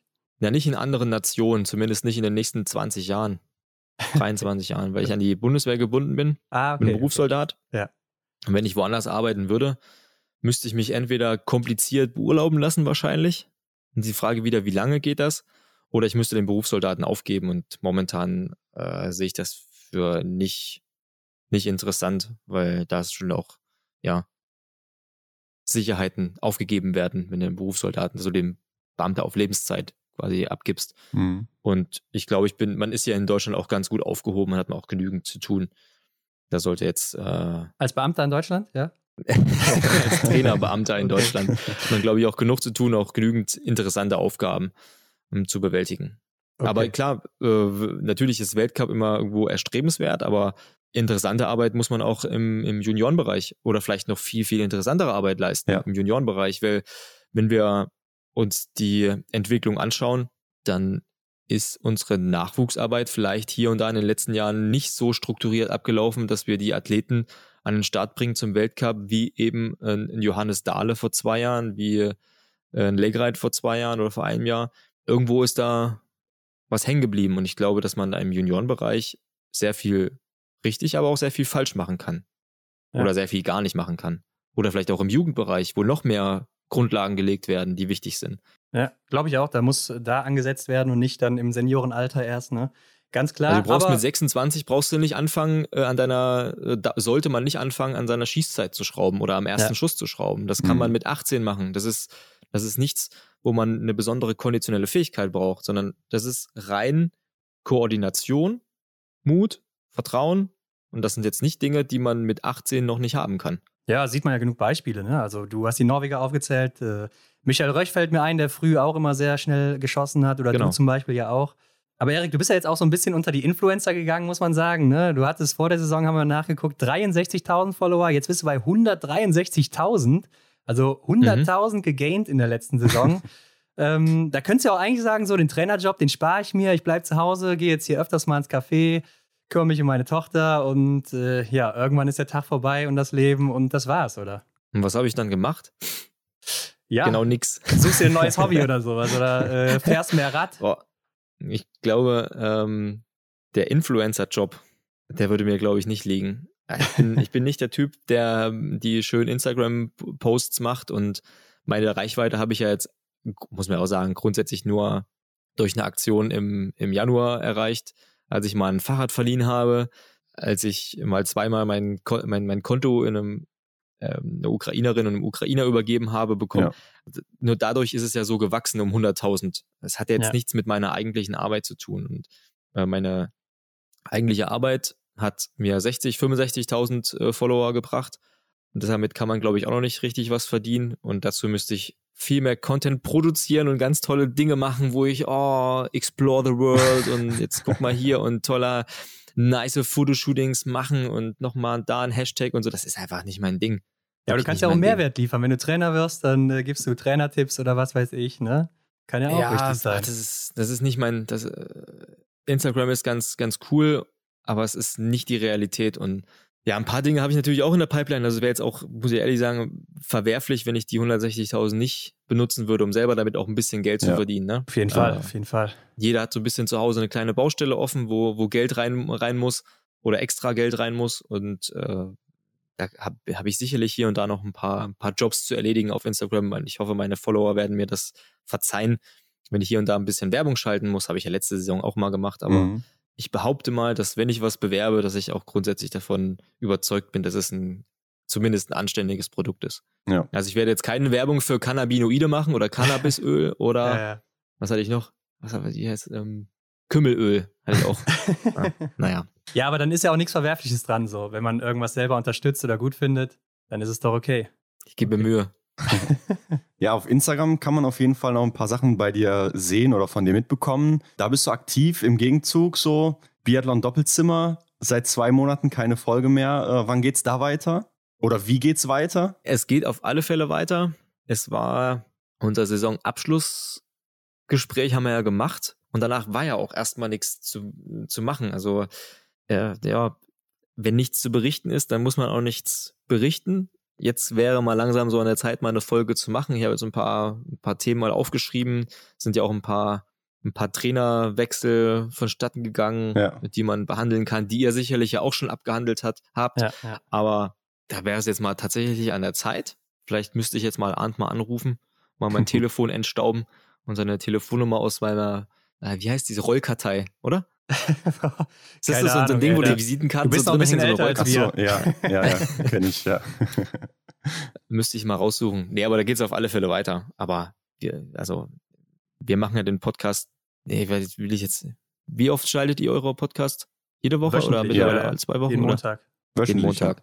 Ja. Mhm wöchentlich.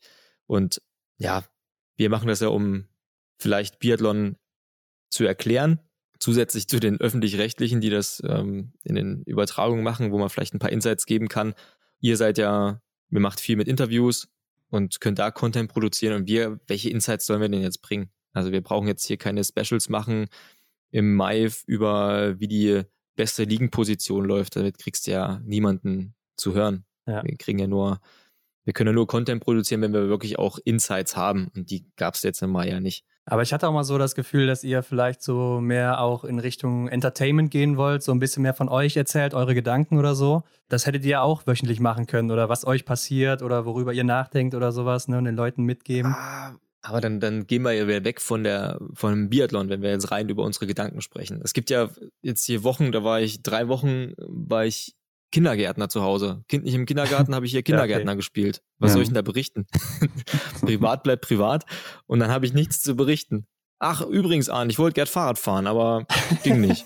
Und bei dir so?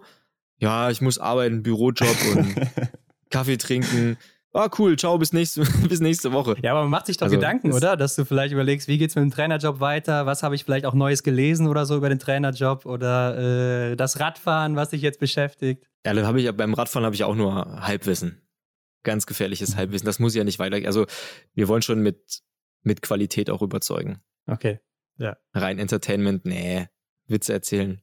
Nee, ist nicht. Ist, glaube ich, nicht unser Metier. Wer weiß. Aber ich habe es gerade schon gesagt, du bist ja viel auf dem Rad unterwegs. Ne? Was hast du da jetzt noch vor? Ich habe mal in den Besenwagen-Podcast mit dir reingehört. Äh, da hast du was äh, in Afrika geplant, Südafrika? Ja, ich habe auf meiner Bucketlist ganz, ganz oben Cape Epic draufstehen. Ein Etappen, Mountainbike-Etappenrennen in Südafrika. Aber ich glaube, das wird äh, nächsten März nichts.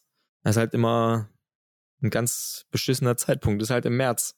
Mhm. Äh, mhm. Da ist halt hier Winter, äh, ja. man kann nicht richtig Fahrrad fahren.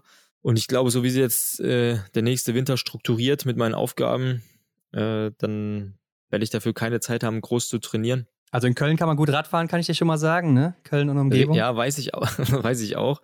Aber da bin ich ja auch nur einmal im Monat. Kannst dich Rick Zabel anschließen. ja, André Kreipel habe ich schon ja. angeschrieben. Ah, okay. ja. Der hätte Bock. Cool. Ja, ich glaube, es wird eher nichts habe ich eher ein paar große Töne gespuckt. okay. Wie gerne aber, mal, wie gerne mal. Aber das habe ich auf alle Fälle auf meiner Bucketlist, das muss ich einmal schaffen. Und wenn ich das irgendwie als, als völlig faltiger 82-Jähriger machen muss. okay. Mhm. Okay. Aber du hast ja auch vor kurzem noch die DSV-Jungs auf so einer, auf so einem Radtest Stimmt, abgezogen, ja. ne? Da stand es doch ganz oben auf der Liste. Ja, das darf man nicht äh, so hoch hängen, das Thema. Okay. Wir, hatten, wir hatten haben hier so einen standardisierten Radanstiegstest. Der geht so na, ich sag mal, roundabout 48 Minuten, 49 Minuten, äh, sind 23 Kilometer, glaube ich. Und die letzten Jahre habe ich dort tatsächlich immer die Bestzeiten gesetzt. Also wenn es auf dem Rad war, wenn es aufs Rad ging, da war ich in der Trainingsgruppe immer der Beste, der Stärkste. Hat mhm. vielleicht auch immer das beste Material. Die besten Waden. Und bis auf letzt, äh, ja, auch.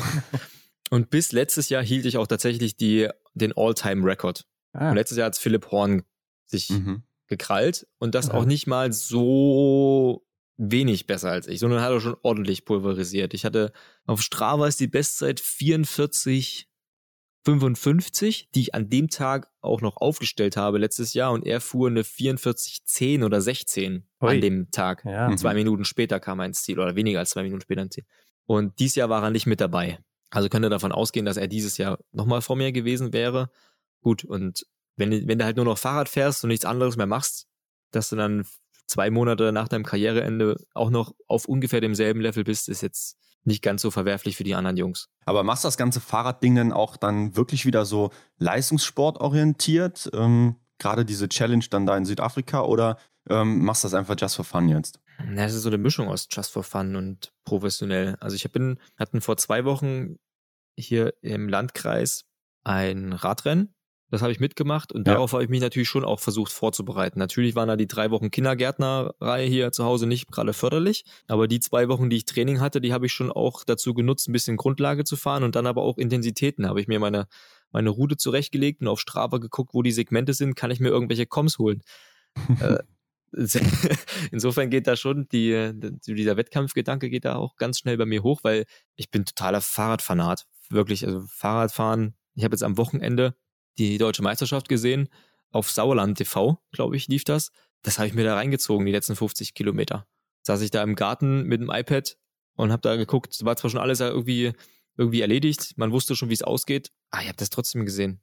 Mhm. Könnte, ich, könnte ich mich reinlegen. Tour de Suisse habe ich geguckt, Slowenien-Rundfahrt, ich habe äh, Paris-Roubaix geguckt, bin ich sogar nach Hause gekommen, habe mir, weil ich äh, live keine Zeit hatte, mir das abends auf Eurosport reingezogen, habe nur bis Kilometer 120 zu, äh, bis ins Ziel, habe ich vorgespult und danach habe ich das 1 ja. zu 1 geguckt. Mhm. Muss euch mal vorstellen, wie behindert das eigentlich ist, aber ich atme das komplett weg. Ja, dann ja. läuft im Juli wahrscheinlich auch ordentlich Tour de France bei dir, oder? Korrekt. Ja. Da bin ich aber auch mal dabei. Ich habe jetzt auch, äh, gibt eine neue Jan-Ulrich-Doku, ne? Hast du gesehen auf ARD? Habe ich gestern Abend geguckt. Habe ich auf dem Schirm, ja. ja. Habe ich mir angeguckt. Also ist interessant. Sind mehrere Folgen. Ja, sind fünf Folgen oder so. Äh, eine halbe Stunde ist auch Lance Armstrong dabei und so. Also haben alle vors Mikro bekommen auch. Ähm, ist aber interessant. Ist es, ist es ein Mehrwert oder ist es irgendwo einer, der früher gefeiert wurde und jetzt einfach nur ein gescheiterter Held ist? Äh, ja. das, das ist er. Aber ich finde die also ich finde die Story schon interessant, ne? auch was für ein Talent der war und wie es dann eben äh, passiert ist und auch was heute mit ihm los ist und so. Ähm, und generell. Aber ist es eine Neuerzählung oder sind es Dinge, die man eigentlich schon weiß? Ja, ich würde sagen, die neueren Sachen, die weiß man noch nicht so, ne? Oder vielleicht auch, wie Lance Armstrong darüber denkt und so und seine Teamkollegen auch teilweise. Ja, aber was will denn, was will denn Lance Armstrong drüber denken? Ja, die sind ja ganz gut befreundet mittlerweile auch. Und äh, er hatte ja auch so ein paar Ausfälle, wo er dann mal im Krankenhaus war und dann kam ja. der große Lance und hat ihn besucht und gerettet da quasi. Ne, aber hat ihm dabei Toller gestanden. Typ, yay. ja, ich meine, ich fand, äh, ist natürlich klar, ist eine, ist eine dunkle Zeit im Radsport, aber ich fand, es war wirklich noch so mit die interessanteste Zeit damals, als man das nicht wusste, ne, was da alles passiert. Mhm. Das schon, wenn, ja. ja. Können wir wie sagen, da es ja alle gemacht haben, war es schon auch wieder sehr spannend. Ja. Definitiv. Ja, aber irgendwie. ja. Okay, das aber dann, wenn ihr sagt, das kann man sich mal reinziehen, dann werde ich mir das mal reinziehen. Ja, ich fand es ganz gut und ich denke, zweieinhalb Stunden ist ja auch nicht so lang. Aber lass uns zum Abschluss noch klären, Erik, wie sieht es mit Angeboten seitens der ARD oder dem ZDF aus fürs nächste Jahr? Ah, du warst Also es gab Gespräche. Ja. es gab Gespräche, aber noch nichts, was ich verkünden kann. Okay. Gut, dann werden wir dich also beim ZDF oder so wiedersehen. Gut. Vielleicht ähm, mache ich auch Sky. Habt ihr ja ganz vergessen. Oh ja. ja. Stimmt. Ja. ja. Okay, auf jeden Fall werden wir dich wiedersehen. Das, äh, glaube ich, können wir damit schon mal festnageln. Ist ja zumindest auch Heim-WM für mich jetzt hier 23. Also man wird mich da sicherlich vor Ort irgendwo sehen. Ja, stimmt. Da hast du auch recht. Ja. Das ist natürlich auch nochmal ein Punkt. Aber ich glaube, du hast auch andere Qualitäten, die dafür sprechen. Und äh, ansonsten, Erik, danken wir dir natürlich für deine Zeit mal wieder. Ne? Hat sehr viel Spaß gemacht, war sehr interessant, auch sehr lustig. Und äh, ich weiß nicht, ob das noch Sinn macht, aber du kannst gerne noch sagen, wo kann man dir folgen, wo kann man dich finden? Äh, ihr könnt mir am besten gar nicht folgen, weil ich total uninteressant bin. Aber wenn ihr uninteressanten Content wollt, dann könnt ihr mir gerne auf Instagram folgen. Einfach Eric Lesser eingeben. Perfekt. Und da der, der Typ mit dem nackten Oberkörper mit den riesen Brüsten, das ist mein Profilbild. Nicht? Genau. Bei Twitter nicht, bin ja. ich nicht. TikTok bin ich nicht. Tinder auch nicht. Instagram ist die beste Variante. Ja, okay. Perfekt, Erik. Dann vielen Dank nochmal und ja, hoffentlich bis zum nächsten Mal mit vielleicht äh, Nachrichten aus dem Trainerjob. Ja, gerne. Wenn ich was habe, zu wenn ich was zu berichten habe, gerne. Alles Vielen klar. Dank für deine Zeit. Bis dann. Danke ciao. für eure Zeit, für eure Einladung. Ciao, ciao. Gerne. Ciao. Also, Henrik, was für ein Bilderbuchende, oder? Das muss man echt nochmal so betonen. Was für ein unglaubliches Ende einer Karriere. Besser hätte es eigentlich gar nicht laufen können. Nee, da hast du auf jeden Fall recht. Also, was er dann da nochmal in Oslo erlebt hat, äh, grandios. Ja, da muss man auch wirklich sagen, der Mut, dann in der letzten Vorbereitung nochmal den Trainingsplan so drastisch zu ändern, der hat mhm. sich dann auch äh, bezahlt gemacht. Auch wenn er vorher schon gewusst hat, er hätte sonst nicht durchgehalten. Aber trotzdem, glaube ich, ist das ganz schwierig für einen Athleten, immer den Punkt zu erkennen, ah, wenn ich so weitermache, dann geht es nicht mehr weiter. Ja. Ich muss jetzt hier bleiben oder vielleicht ein bisschen was ändern, mehr auf die Regeneration achten, damit ich überhaupt noch leistungsfähig bin und dann vielleicht sogar darüber nochmal hinauswachsen kann. Ja, sehe ich auch so. Also da kommt auch dann oft wieder so dieser Punkt ins Spiel äh, oder dieser schöne Satz, hätte, hätte Fahrradkette. Ne? Also hätte ich doch vielleicht rückblickend dann noch was mehr gemacht, wie wäre es dann ausgegangen? Oder ja, hätte ich das vielleicht nicht so gemacht, dann hätte es vielleicht geklappt. Also man weiß halt nie, was, was das für Auswirkungen hat. Äh, also ja, insofern echt schwierig, sich dann da nochmal auf den, auf den letzten Sommer nochmal auf so andere Sachen einzulassen. Aber bei ihm hat es scheinbar sehr, sehr gut funktioniert. Ja. Ja, wir haben ja auch so ein bisschen das Thema Peking rausgelassen, die Olympischen Winterspiele da, denn er hat sich natürlich im TV auch genug dazu geäußert. Also da gibt es ja genug Stimmen von ihm, mhm. äh, was er dazu sagt, wie er das findet oder empfunden hat, auch vor Ort. Und wir wollen hier ja eben auch Dinge erfahren, die man sonst noch nirgendwo gehört hat, ne? im TV, in Interviews oder sonst wo. Und äh, das ja. ist ja auch der Sinn, warum wir das hier überhaupt machen. Ganz genau, dafür machen wir das. Ähm, ich denke auch, es hätte jetzt also Erik hat ja dann nicht noch eine andere Ansicht plötzlich entwickelt. Von daher hätten wir da nichts Neues erfahren. Insofern schauen wir, dass wir andere wertvolle Informationen aus den Athleten dann da rausbekommen. Ja, irgendwann wird es ja auch sonst für uns selbst langweilig, wenn wir immer wieder dasselbe hören oder lesen. Ja. Ähm, macht dann auch für uns keinen Spaß mehr. Aber mal ehrlich, Hendrik, ich hätte ja echt so einiges, so einiges hätte ich darauf verwettet, dass er direkt von irgendeinem TV-Sender als Experte dann eben angefragt wird. Ja, wenn man so überlegt, so sein Charakter, der muss eigentlich in diesem System bleiben, ne? der muss im Biathlon vertreten bleiben. Und wenn nicht als Athlet, dann natürlich als einer der, der seinen Senf dazu gibt, ne, was die anderen da gerade leisten. Ich denke, ja, er würde da auf jeden Fall eine gute Figur machen. Schauen wir mal, ob es dann dazu kommt. Ja, alleine schon, weil er sich eben gewählt ausdrücken kann, aber auch schon mal so ein bisschen flapsig ist, aber nie drüber oder sowas. Ne? Und das äh, mögen ja. die Leute einfach. Das sieht man ja auch immer wieder im TV oder dann eben auch an den Kommentaren ne, bei Social Media. Mhm. Ähm, also das hat mich wenig verwundert, dass hier direkt jemand dran ist. Aber schreibt uns doch mal gerne, was denken ihr? Ist Erik ein guter TV-Experte oder Reporter, was auch immer er dann da machen wird? Ja, und falls es in die Richtung geht, würdet ihr ihn dann eher neben dem Kommentator live sehen, im, im Rennen dann eben, oder einfach nur als Experte im Studio? Das fände ich auch mal interessant. Ja, das stimmt, das stimmt. Na gut, auf jeden Fall alle Hinweise zu Erik und zu uns wie immer in den Shownotes zu finden. Und Henrik, dann bleibt mir doch nur noch zu sagen, abonniert uns doch bei Spotify, iTunes oder wo auch immer ihr diesen Podcast hört. Bewertet uns da natürlich auch am besten mit fünf Sternen. Das geht jetzt auch bei Spotify, Hendrik. Ja, genau. Da ist so ein kleiner Stern bei uns. Da klickt immer drauf, vergebt davon fünf und wir sagen dann Dankeschön dafür. Genau. Und teilt das überall auf der ganzen Welt, wenn ihr noch mehr davon hören wollt. Und wir sind in der nächsten Woche wieder zurück mit dem nächsten Gast. Seid gespannt. Habt eine gute Woche. Ja, es soll heiß werden am Wochenende. Also oh, oh. Äh, komm gut durchs Wochenende, Ron. Alles klar, bis dann. Ciao. Ciao.